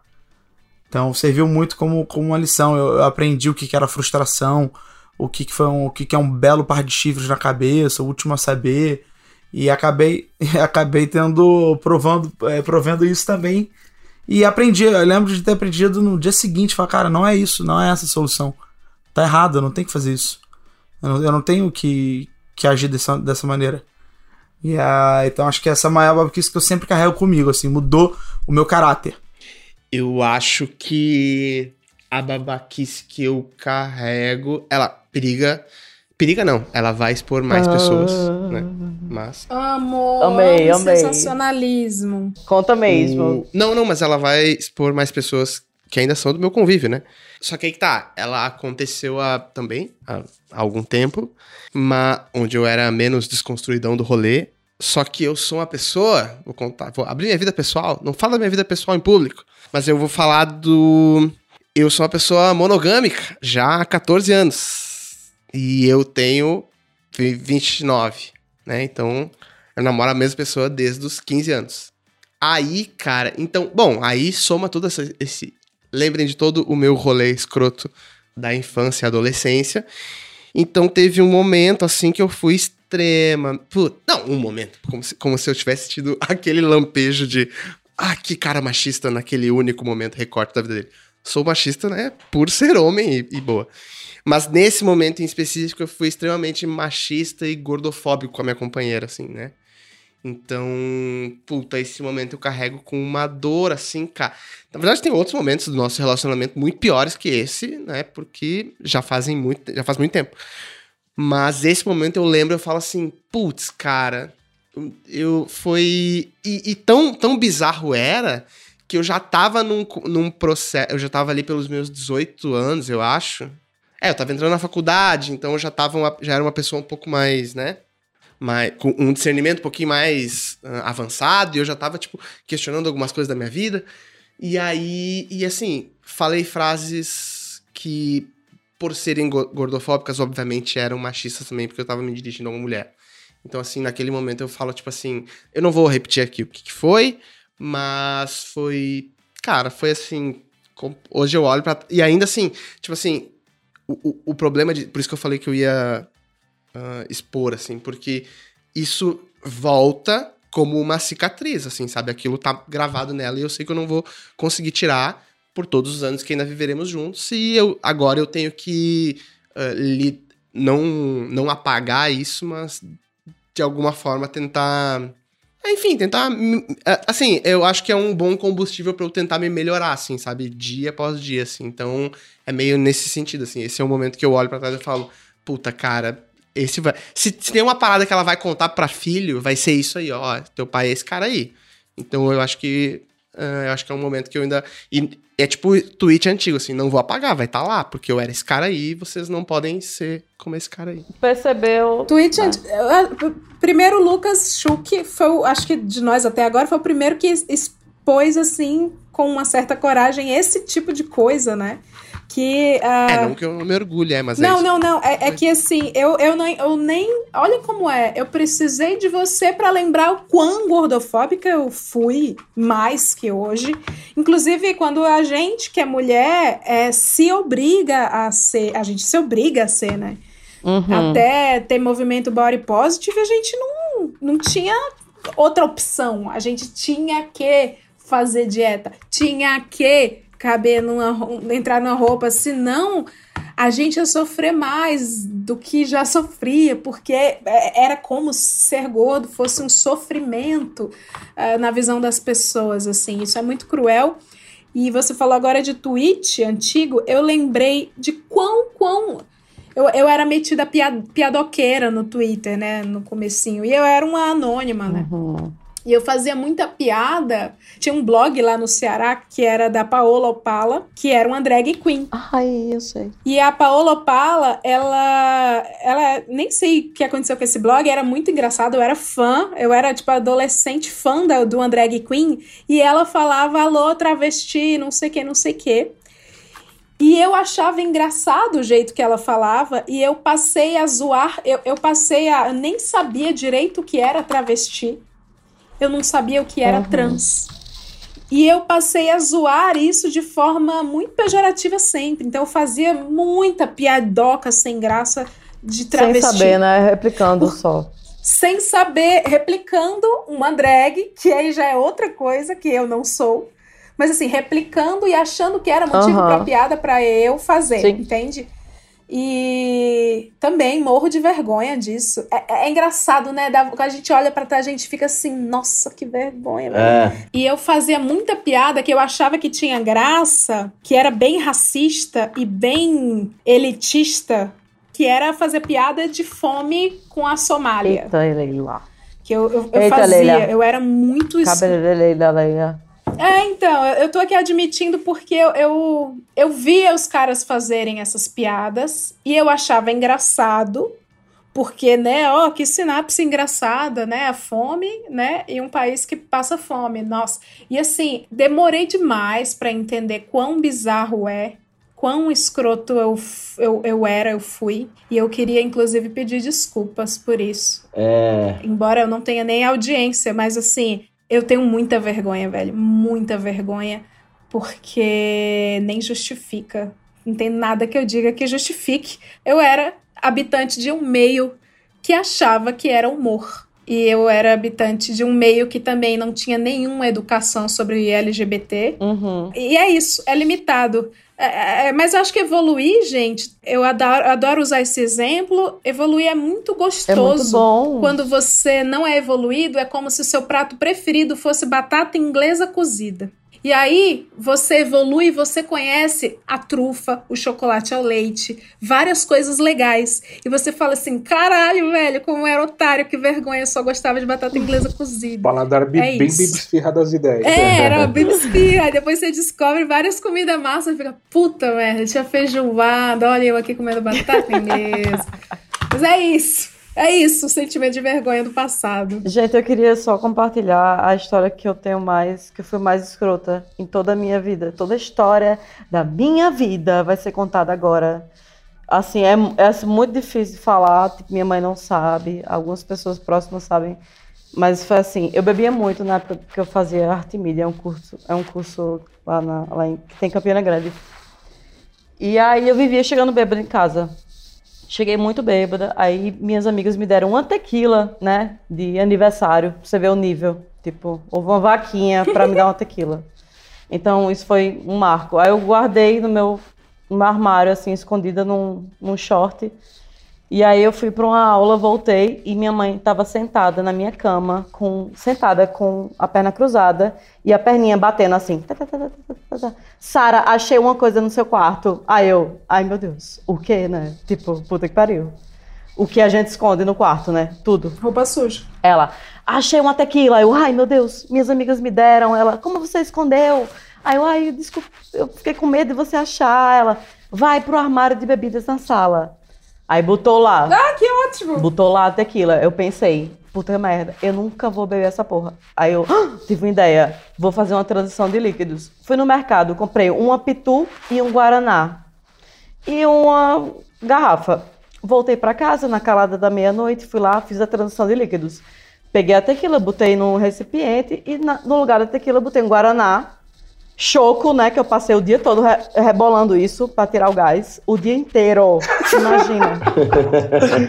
Tirou o gás, só ficou a cor. Eu disse, é isso que eu quero. Botei Guaraná lá, tá? A tequila ficou perfeita. Breaking Impecável. Bad. Você olha pra tequila, você sabe que ali tem tequila. A cor tava perfeita. Ó, eu fiz. O cheiro é o mesmo. E aí. Olhei pra ela e gritei tequila. Final de semana, o quê? Bebi pra caralho, cheguei em casa bêbada, aí minha mãe assim, Sara, de novo. Aí eu, mãe, vou te provar que isso vai mudar nessa casa. Aí eu fui lá, peguei a tequila, que na verdade era Guaraná, né? Vem cá, mãe. Aí fui lá pra área de serviço, peguei a pia, abri a tequila, e aí virei assim, eu, mãe, tá vendo? Eu tô jogando fora a tequila que eu ganhei. Eu não vou mais beber. Eu vou ficar muito bem. eu tô jogando fora. Ela, Deus, Sara, Isso é tão Igreja Universal. Sara, deixa eu provar pelo menos. Eu nunca provei tequila. Não, mãe, não vai acontecer. É uma coisa horrível na nossa família. Aí acabou, derrubei o bagulho. E ela ficou assim, orgulhosa, bateu palma sozinha, assim. Sara, você mudou, eu acredito. Eu... Não, militou. Enganei minha mãe. Aí toca a música, é Deus de maravilha. Agora a Sara fala, eu sou a Universal. Mas e aí, tu guardasse onde? Guardou num, num de shampoo? Na pasta Na- de no dente shampoo do de Tartaruga uva. Ninja, que era a tendência? Amiga, a tequila eu tinha bebido já. Eu amava. A gente Foi horrível, decapitava. enganei minha mãe, gente. Ah, feia. Até hoje ela acredita que eu mudei. Eu só, era só culpa. É, faltou eu falar a minha história escrota, né? Se É, joga. Vou falar. Sim, Sim, loirinho. Sim, sim. O Lucas Schuch falou, né, que ele tem uma relação monogâmica há 15 anos, e eu, pelo contrário, eu, eu- minha vida inteira praticamente foi solteiro. Eu comecei a namorar há quatro meses, nam- ah, namorei mais oito meses e quatro meses de novo. Então, assim, não, nem conta praticamente como namoro. Então, eu fiquei muito solteiro a vida inteira e tal. E é isso também, não é um episódio assim. Se eu pudesse pegar um episódio da infância, certamente fui babaca tal, mas eu vi que foi um comportamento babaca que se estendeu durante muitos anos, assim. Famoso boy lixo, assim. As minhas irmãs, eu tenho duas irmãs, minha mãe, né? Eu convivo com uma irmã gêmea, irmã mais velha, e as duas já falaram que eu sou, que eu fui, né? Boy lixo, assim. É, de tipo. Ser cuzão mesmo, assim, sabe? E porque eu era um puto inseguro, assim, tinha uma puta insegurança minha, de tipo. Eu fui traído, né? Nos namoros eu fui traído. Então, assim, pra não deixar ninguém, não ficar vulnerável com ninguém, aí eu já sou cuzão de cara, assim, prometer que vou encontrar e não encontro, assim. É difícil a gente assumir que a gente é boy lixo, assim, sabe? Tem muita justificativa ao alcance da mão. Muita. Falando, não, mas aquela menina não era tão legal assim. Porra, mas assim, eu, era um mecanismo de defesa e eu era muito babaca, era um comportamento sistemático, assim. Até uma menina falava pra mim, pô, você é uma lâmina, cara. Eu chego perto de você, você me machuca, sabe? Tipo, nunca ficou ecoando na minha cabeça isso, assim, tipo, você é uma lâmina, eu chego perto. E assim, você sabe, né, Leila? A gente trabalhou junto. Eu escrevo, eu tenho um livro escrito e tal, eu escrevo crônicas de amor, tá ligado? Tipo, eu de fato me apaixonava pelas mulheres, assim, mas como eu era um puta de um cagão, assim, eu não me permitia viver aquilo. E eu aí era cuzão pra, tipo, repelir a pessoa, então eu ficava muito no meu no lance de conquista, no imaginário, na idealização tal, não sei o quê. E na prática eu só era, era só um babaca, sacou? Só que eu era um babaca com verniz, que falava coisas bonitas, postava no Facebook. Ai, tu achava que tu era trovador. Trovador. Aqui a gente chama de trovador. Trovador, trovador. trovador. É. Tu, não é, tu não era babaca, tu era trovador. E eu não era escrota, eu fazia cantigas de escárnio e maldizer. Na época trovadoresca era assim que passava pano. E é uma merda perceber isso, porque é, uma- é um comportamento que você vai levando com o tempo e você nem se dá conta e tal. Até que, evidentemente, eu mereci e me apaixonei por uma menina que cagou pra mim, me tratou como se fosse um cão sarnento, assim. Eu fui, sofri pra cacete, pra cacete, pra cacete. E aí eu fui contar isso pra uma menina que. Karma! É, karma, exatamente. Eu fui contar isso pra uma menina que eu tinha sido cuzão e ela falou. Lucas, você tem noção que você tá falando exatamente o que você fez comigo, e o que você fez com não sei quem, com não sei quem, não sei quem? E eu falei, nossa, é verdade, assim. E foi bom, porque a partir daí, tomo muito mais cuidado pra não, não repetir isso, mas é uma... Cara, de verdade, não quero parecer um esquerdomacho, né? Mas é uma desconstrução diária e hábitos assim minúsculos, desde tipo direct do Instagram, a mensagem que você pode, né, que você coloca, o que como você reage a tal coisa, tipo, você tem que se policiar o tempo inteiro pra não cair nessa nessa mania que tem muito a ver com a sociedade, né, uma coisa machista do homem ser o galanteador, não sei o que e tal, e o homem sensível, uma coisa legal, pega bem ser sensível hoje em dia. Puta, que cara é sensível, é legal pra caralho. Você tem que se policiar disso, é muito macro, mas é muito micro seu, você tem que se policiar nos pequenos gestos pra não repetir isso, assim. Eu lembro, é um comportamento, não é então um episódio, mas uma coisa que fez parte da minha vida até um passado relativamente recente, assim, de quatro anos pra trás, assim. Eu, eu acho. Não, eu acho incrível. O pensamento eu acho incrível. Mas eu, eu acho que tinha que, sei lá, falar com o entorno de vocês, sabe? Que eu acho que toda vez que juntam vários homens, que tem um que é bem nocivo, não tem um, um movimento pra, sei lá, desmistificar esse cara, sabe? Quando eu vejo, tipo, sei lá, cinco homens, aí tem um que, que é o oposto que todo mundo pensa. Aí ele vai forçando e aí fica tão estranha a situação que ninguém faz nada, aí, fica- aí o cara ainda consegue. Normaliza, é, né? normaliza. Fica, ah, é o jeito dele, é o Stifler, né? É o jeito de. Puta, isso tem muito. Cara, assim. Não, mas é isso. Desculpa te interromper, mas assim, a, brode... a broderagem, ela passa por isso, assim. Tem um cara que é normalizado ao ponto de tu dizer assim, ó. Esse cara aí é o estilo dele. Ah, ele é assim mesmo. Sabe qual é? Ele é loucão. E é sempre esse cara que ele ele tem um puta merda, ele tem um esforço.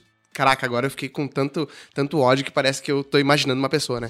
Eu tô- Talvez eu esteja mesmo. Mas assim, ele aquele aquele avanço, aque- avanço, né? Não. Que a gente é um grande salvador do da, da Só fala, bastião amigo, vai. da, né, do da masculinidade, não sei o quê. Mas assim, ah, tem sempre esse cara que parece que todo aquele avanço que tu tenta puxar pra um lado mais sustentável, vamos dizer assim, ó, saudável, aquele malandro, cara, com, com o jeito dele, tem tanto uma passagem de pano que, que joga 10 passos pra trás de novo. Assim, fica, puta que pariu, esse filho da puta. Sabe qual é? Não é fama, não é dinheiro, não é carreira, não é poder. Você sabe quem eu sou. Só mais um menino feliz brincando com sua bola. Ele normalmente é o cara com mais privilégios. Sim! Tipo, ele, ele tem tanto privilégio que todo mundo fala: não, pô, é o, é o jeitão dele, ele é gente fina, velho. Olha, olha como ele é bonito, olha o coque samurai Wagner, dele. É, é tipo, é tipo assim.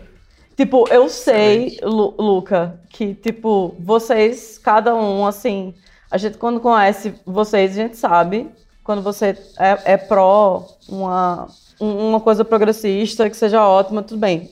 Cada um ok, mas e em grupo, sabe? Eu acho que assim. Sim. Eu tenho uma Eu não tenho dúvidas de vocês individualmente, quando vocês falam que, beleza, eu topo, vamos lá, vamos junto, vamos se ajudar. Mas aí quando fica em grupo, é outra coisa. Esse é um exercício que é um bom apelo, né, pra, pra gente fazer nesse programa. É, mas é, é isso, sabe? Tipo, como é que você se comporta então quando tem um, um, escrotinho desse, sabe? E o cara tem poder. A, a luta não é contra vocês individualmente, é contra o que acontece em grupo. Porque Sim. é isso, é essa consciência, na verdade, que a coisa tem que rolar. Tipo, vocês ok, mas em grupo, fa façam alguma coisa. Assim, continue me colocando à prova, assim, porque eu ainda não acho que nesse meu rolê, ainda não cheguei no momento de incomodar a broderagem. Eu cheguei no momento de me afastar, sabe? Acho que tem um primeiro momento, assim, de tu, tipo, ih, não vou mais me relacionar com esse maluco aqui. Mas eu tô ligado que tem outros amigos meus que estão num passo muito mais. E eu já devia ter dado todos os meus privilégios, já devia ter chegado lá e de, cara, para de ser babaca, né? Eu tô no momento de, puta, eu vou me afastar desse maluco aqui, sabe qual é? E não, a gente tem que dar um passo à frente, assim, brother, esse cara aqui, você tá sendo babaca e, e puxar a orelha, e puxar a orelha não, e tirar a cabeça fora e falar, brother, você não, não tem mais por que você tá nesse, nesse corre aqui com a gente, sabe qual é? Então, sei, fala, Wagner, desculpa. É, eu, eu acho que eu tô nesse mesmo passo do Lucas de, tipo, tentar falar com a pessoa, cara, você tá sendo babaca por conta disso, disso, disso, disso, disso, disso. Não, não, não resolveu, se afasta, mas aí me- mesmo quando eu chego em casa e conto, conto as coisas pra minha esposa, ela fala, é, mas você ainda podia ter feito tal coisa. Uhum. Por- por- porque é o ponto da, da melhoria contínua. É, Porque assim, vai parecer que eu tô querendo me autopassar um pano, é, mas não é essa a intenção, é mais um ten- tentando olhar de fora. Cara, eu, eu acho que a grande coisa é que ela, e ela enquanto mulher, ela tem vivências que, tipo, jamais vou entender. E aí eu preciso que ela chegue em mim e fale: você tá sendo um babaca por isso, isso, isso. Da mesma forma que eu vou chegar no Lucas e falar, cara, você, enquanto branco, não entende isso que eu entendo enquanto pessoa preta. E aí precisa disso. Por isso que eu consigo chegar no, meu, no, no grupo de, de amigos brancos e falar: olha, vocês estão sendo babacas por conta disso, disso, disso, disso. E tô me afastando, falou, valeu. Mas quando eu chego em casa, eu conto pra minha esposa, a Carol fala: então, você continua sendo um babaca por isso, isso, isso, isso, isso.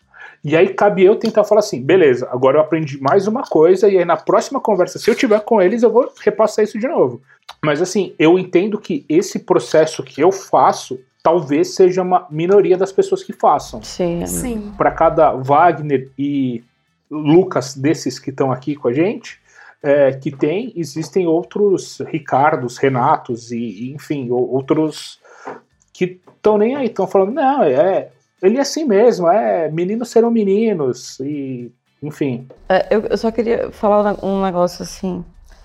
É, quando vocês, assim, ignoram um cara, tipo, escroto, não dá, não dá pra melhorar esse cara, tipo, foda-se.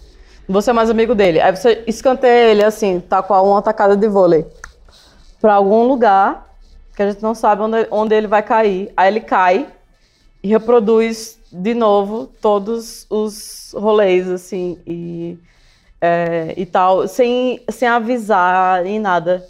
Aí eu aqui, como fã de Kojima, como gamer, venho aqui falar daquele jogo que o povo critica muito. Ai, vou ser cancelado agora.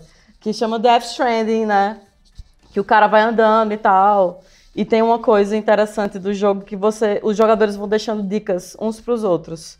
Aí quanto Igual o Waze. é igual o Waze, amiga. E aí, tipo, fala assim, ó, essa montanha é alta, eu pref- eh, vai por aqui que tá Aí legal. tem blitz. Aí quanto mais likes você dá no bagulho, mais é o caminho legal, entendeu? Então alguém passou por ali e deixou um recadinho pro coleguinha que vai chegar, sabe? Tipo, ó, por aqui é mais legal. E aí você escolhe ou não, sabe? Tipo, poderia entre os homens ter um negócio assim, tipo, ó, cara, tipo, Poderia. tu cagou aqui, é por isso que eu não quero mais falar contigo, entendeu? Foda-se. Mas não, o cara vai sem saber o que rolou, tipo, ah, o cara é escroto aí, fala mais comigo. Eu posso falar um negócio também sobre isso, Sara? É que homem. Eu vou falar do mundo corporativo, tá? Que é só onde eu, eu tenho essas É experiências. um lugar interessante, né? O Discovery Channel ama. No mundo corporativo, não preciso dizer que as mulheres são bem é, diminuídas, não só nos salários, como na hora de ser ouvida, na hora de dar ideia, na hora de várias coisas. Se você dá uma ideia, ela é negada, vem um cara e dá a mesma ideia, ela é elogiada. Isso é muito normal, muito comum, muito, muito, muito mais do que vocês imaginam, abs- absolutamente todos os dias, em todos os turnos. O lance é que quando uma mulher num mundo corporativo vai comentar sobre isso, ela não é ouvida. Sim. Quando um homem vai comentar, ele é ouvido. Vou falar de denúncia, tá? Não só de mundo corporativo. Quando uma mulher vai denunciar algo, por mais. E eu já vivi isso, acho que a Sara também. Tem muito cara legal que concorda com a gente. Uhum. Tem muito cara legal que concorda, mas é a minha vida, gente, juro. Story of my life. Não só no mundo corporativo, mas grupos de WhatsApp que vazam nudes e sex tapes de meninas. Grupo da escola, que eu estudei, grupo de galera. Sempre vazam nude de menina, sexo de menina sem autorização. Eu falo sempre, no WhatsApp eu falo o seguinte. Vou falar o nome dele, foda-se. Thalisson. Ihu. Se tu não apagar esta merda agora, eu vou te denunciar pra polícia. Mata. Eu não quero nem saber se ele estudou comigo na escola. Prom, pom, E pom, pom. aí, é, é impressionante como vem no PVT os caras. Putz, Leila, super legal a sua atitude, hein? Muito bom. Então, é isso. E não falaram nada. A mesma coisa no ambiente de trabalho. Eu vou no RH. RH, a, a, o diretor de criação mandou o assistente de arte ir para a puta que pariu e, e gritou com ela na frente das pessoas. Isso é um absurdo. Aí eu volto, aí os macharal ficaram sabendo, aí sempre chega na hora do almoço. Pô, Leila, muito legal a sua atitude. Então, assim, sempre rola esse concordo, menina, aqui baixinho pra você. Pô, muito legal a sua atitude. Nossa. Que heróico. É, e seguindo na analogia do mundo corporativo, é muito, muito, muito, muito comum o tipo, puta, que legal, Leila, sua atitude, mas na hora de testemunhar, na hora Nossa, de. não. né, Sei de nada aí não. Jamais. Sei de nada não, não vi. Sabe Não, qual é? não. Então, tipo, Sou- cara, sou é que é exatamente o exemplo.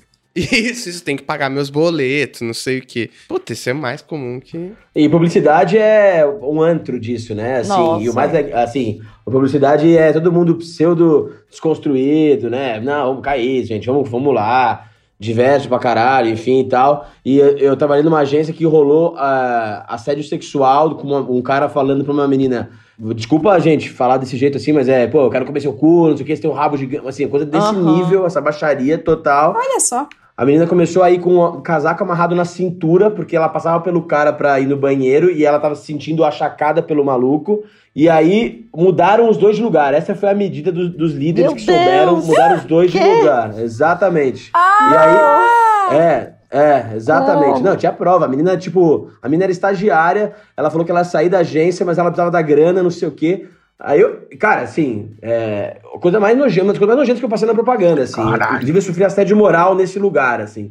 Eu precisei ir fora porque eu sofri assédio moral. Sexual. Mas eu cheguei pros diretores de criação e falei, meu, o que, é isso? Que não vai fazer mais nada, é isso? Mudar de lugar, é colégio, isso tem prova que o cara fez isso com a menina, vocês vão ficar todo mundo assim. Vocês são cúmplices do cara. Ah, não precisa ver, né? Precisa ver, precisa ver, precisa ver. Então é isso, né? Propaganda, especificamente, acho que o mundo corporativo em geral tem tudo isso, mas em propaganda, assim, os, os exemplos são recorrentes da estagiária, a mulher mais. Como uma mulher é, é absolutamente é, oprimida em vários níveis e bando de homem bunda mole. Essa é a grande verdade. Tem um bando de bunda mole que não segura a onda, tá ligado? Só gosta de falar o bonitinho, mas na hora de fazer não faz nada. né? Eu só queria enaltecer o Luca, porque ele tomou uma providência numa situação. Um cara assediou sexualmente uma menina numa oportunidade aí, o cara da firma líder. E o Luca, com todo o seu diálogo, partiu pra porrada. Eu achei isso tão legal. Como assim? Sim. É errado? Tu, tu bateu no cara. Eu achar legal? Não, ele foi bater no cara, sim. Foi pra dar no. Dali, dali, deu soco? Sim, sim, eu dei um. Porra do caralho. Ai, desculpa, eu amei. É. Um herói, né? Gente, tá rolando o bagulho do, do cancelamento, né? Assim, a gente viveu o parnasianismo, o classicismo, o modernismo e agora o cancelacionismo. Eu amei o cancelacionismo. Sério, genial. Eu amei isso. cancelacionismo, a vanguarda literária, é, que assim, errou, por- porque tem isso, a galera não tá sabendo se desconstruir, não. É, é tipo assim, eu me desconstruí, agora eu não, eu não sou mais tão racista. Eu sou alguma coisa racista em relação ao que eu era antes. Isto vai me empoderar a cancelar e linchar todo mundo, mesmo sendo uma branca. E aí rola isso. Eu queria saber sim, porque começamos com a Sarinha falando que a criança tinha limite, porque a criança tinha regras a seguir.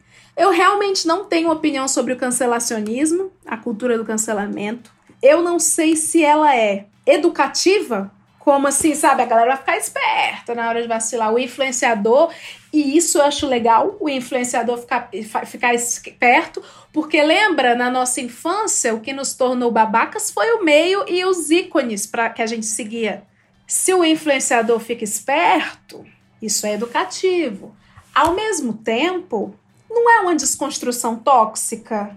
Fica a galera só esperando, assim, tipo, o Babu Santana foi cancelado porque ele fez umas paradas machistas, então ele foi cancelado, porque ele falou umas coisas que meio que acabou sendo edição, mas ao mesmo tempo ele era um cara muito legal que a gente torcia. Isso influencia até reality show, né? Você quer torcer pro cara, o cara fala uma coisinha fora do padrão perfeição e aí você fica cancelado. E aí, o que, que vocês acham? Mulher, é porque fica aquela, aquela, aquele drama, né? Tipo, quando eu ficava assistindo Big Brother, eu ficava assim.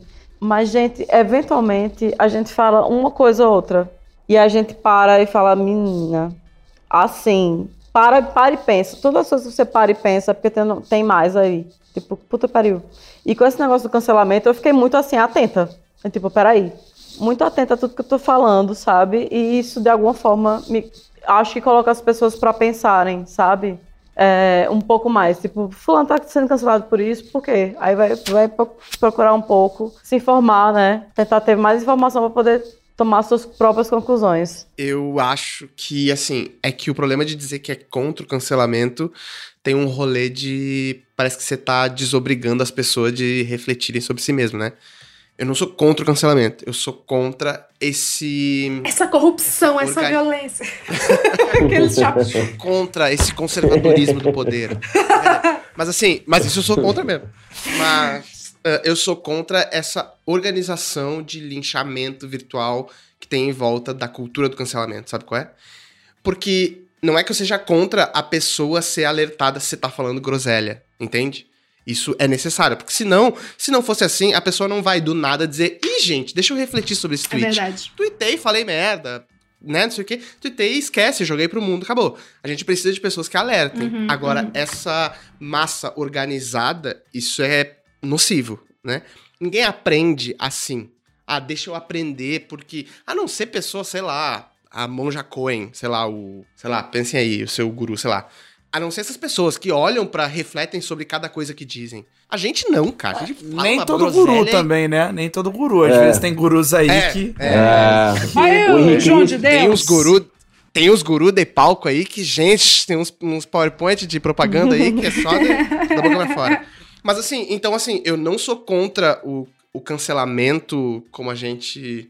Puta, é difícil dizer isso, mas assim, eu não sou contra ah, cancelar as pessoas, alertá-las que elas estão falando groselha.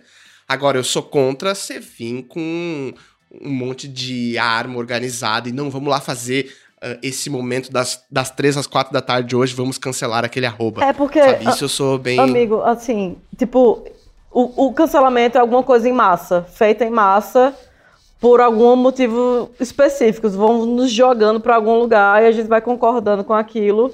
E aí, assim, e se tratando disso, tem Bolsonaro ali. E- então, assim, a gente não é a melhor referência para cancelamento. Tipo, em conjunto, a gente não tá decidindo nada legal. Então, no, no Twitter também não vai ser diferente. E aí, vai todo mundo cancelando uma coisa que. Uma coisa em massa que não reflete É. porra nenhuma. Então. É, tem uma coisa de. de... Desculpa, Sara, você tá Não, falando. mas era, eu acabei com porra nenhuma. Eu acabo com coisas com porra nenhuma. eu costumo acabar com porra nenhuma. Muito bom. Não, é que a minha tese de TCC, eu sou advogado, minha tese de TCC é a reinserção dos egressos na sociedade, assim. Como que os egressos não conseguem voltar para a sociedade. Tipo, a Suzane von Richthofen nunca mais vai conseguir um emprego, porque ela vai estar sempre marcada como uma eterna assassina, os Nardoni e tudo mais e tal. não sei, sei lá, ela é branca, ela é loura. Ah, pode ser, é, é, mas enfim, o, o- o- aquele casal da escola base do Rio de Janeiro, enfim, teve a vida que acabou depois das denúncias que não se provaram inverídicas e tudo mais. Então, assim, é, eu acho que o cancelamento na internet, é, ele tem um caráter perpétuo, assim, parece que você tem que ter uma reputação absolutamente ilibada, mesmo que se você falou merda em 2006, sabe? Tipo, as pessoas tiram de contexto, tiram de época, óbvio que não há justificativa pra você ser babaca em qualquer momento, mas as pessoas pesam a mão como se você ainda pensasse daquela forma e te penam pra sempre, assim. Pô, o cancelamento provoca muita coisa ruim, eu concordo, tem que ser alertada. Aquela influenciadora que apareceu com a empregada doméstica dela dançando, ela tem que ser esculachada mesmo, sacou? Ela tem, tem mesmo que ser. Mas assim, é, eu acho que o cancelamento, às vezes, ele passa um pouco do ponto no sentido de ser um tribunal perpétuo que as pessoas não têm nenhuma chance de do contraditório, sabe? E aí isso é uma coisa que é muito, uma linha muito tênue entre é, você alertar a pessoa e você acabar com a vida dela, né? É, tem que organizar direitinho o cancelamento, porque é exatamente isso. Tem, tem o lance da influenciadora lá com a moça, tem o lance. Um dia desses ah, eu falei, ah, não sei o que, não sei o que, tá igual. Eu, eu equiparei o Alan Terça Livre com um doido do bairro. E aí veio uma menina veio me falar: ah, você tá sendo bem psicofóbica, não sei o que, não sei o que. E eu fiquei, caralho, verdade. E, e ela foi um cancelamento que ela veio fazer, mas que eu fiquei assim, corretíssima, aceito. E, e tem também a, as coisas desproporcionais, assim, né? Que envolvem outras questões, tipo a Thelminha foi cancelada porque foram racistas. Tipo assim, aquela massa foi bem racista com ela. É, então a galera começa a cancelar. A galera, o cancelamento tá deixando de ser uma coisa sobre leis, né? Como a Sara falou, como é para as crianças grandes seguirem, né? Tipo assim, anda na linha aí, rapaz. Pra virar um negócio assim, ei, ei, vamos se unir aí no Big Brother, né? Tava as torcidas tudo se unindo, ei, ei, vamos se unir aí pra derrubar o fulano, vamos falar, vamos pesar a mão aí que ele falou que fulano era gostosa. Então vamos pesar essa mão aí e ele vai ser taxado de machistão. É, é tipo assim, é, é eu, eu entendo o cancelamento como uma grande fofoca com gran, uma grande lupa. Uma lupa de Deus. Imagina Deus com uma lupa. Olha. Queimando a gente que é são as formiguinhas. é isso. Coronavírus, né? Puta merda. Deus lá com a lupa. Aí, tipo assim, ó, pô, tá fofocando ali, ó com coleguinha. Porra, o coronavírus sabe? deve ser esse cancelamento é com lupa de Deus. vou cancelar esse planeta. Foda-se. Esse bando tá de machista escroto, vai, vou cancelar vai essa galera. Merda, vai escalonando a merda. E aí vira o caos da destruição. A gente podia ficar aqui, ó, falando todas as podridões, né, do mundo, da nossa história, dos famosos, mas eu não tenho ainda um setor jurídico forte, então a gente falou só da gente mesmo. Só que na, a história continua na nossa história, né?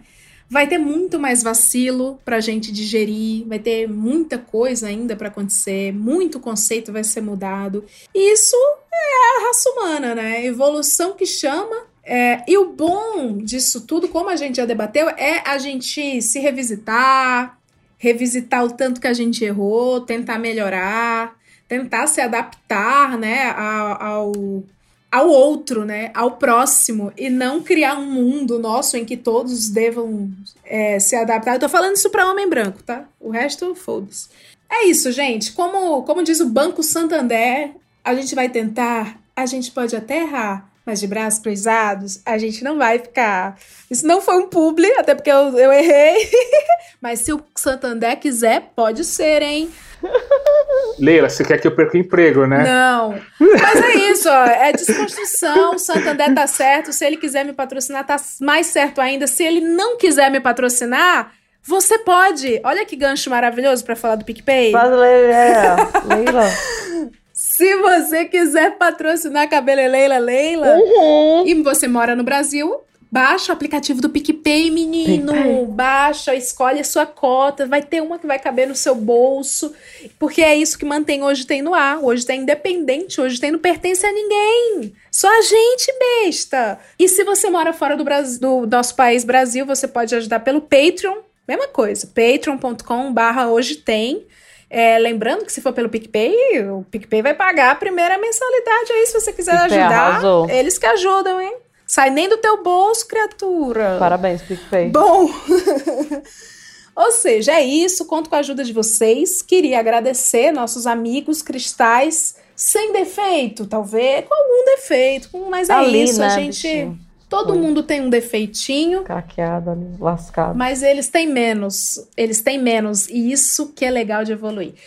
Pessoal, onde que o povo acha vocês e os seus projetos? Olha, Hoje teve muito Lucas aqui, eu fiquei muito homenageado, porque eu pensei por um momento, eu falei, caramba, bom saber que eu não sou o único Lucas, porque durante muito tempo eu fui o único Lucas da minha rede de amigos, assim, de conhecidos. Eu fiquei muito feliz agora de saber que existem outros Lucas muito mais esclarecidos e também eh, tão evoluídos quanto eu, até mesmo mais. Então fiquei feliz que existem Lucas para honrar esse nome. Então hoje teve eu ficando feliz com isso e obviamente eu ficando feliz de saber que a gente tá sempre em fase de evolução para sempre crescer e ficar melhor. Então, valeu demais da conta, foi um prazerzaço estar aqui com vocês. Leila, posso fazer um, um merchan rapidinho? Por favor. Cara, eu queria só indicar o meu podcast para primeiro para todo mundo que participou do podcast hoje tem, então para todos os Lucas, para todo mundo, eu queria convidar vocês para ouvir o meu podcast, chama-se Sobretudo, é só colocar Sobretudo no seu no seu na sua plataforma preferida, vai lá, coloca Sobretudo e ouça a gente, e tem esse nome porque literalmente nós falamos sobre tudo. A gente fala sempre, desde será que Michael Jackson tá vivo ou não, ou até mesmo a gente fala sobre jogos, a gente fala sobre viagem no tempo, é, sério, tem vários assuntos muito interessantes lá e que vão, pelo menos, eu acho que te fazer sorrir, dar uma risadinha. Tomara. E, é claro, agradecer a todo mundo. Um beijo pra Leila, pra todos os ouvintes do Hoje Tem. E pra você, Xuxa. Um beijo pra Xuxa.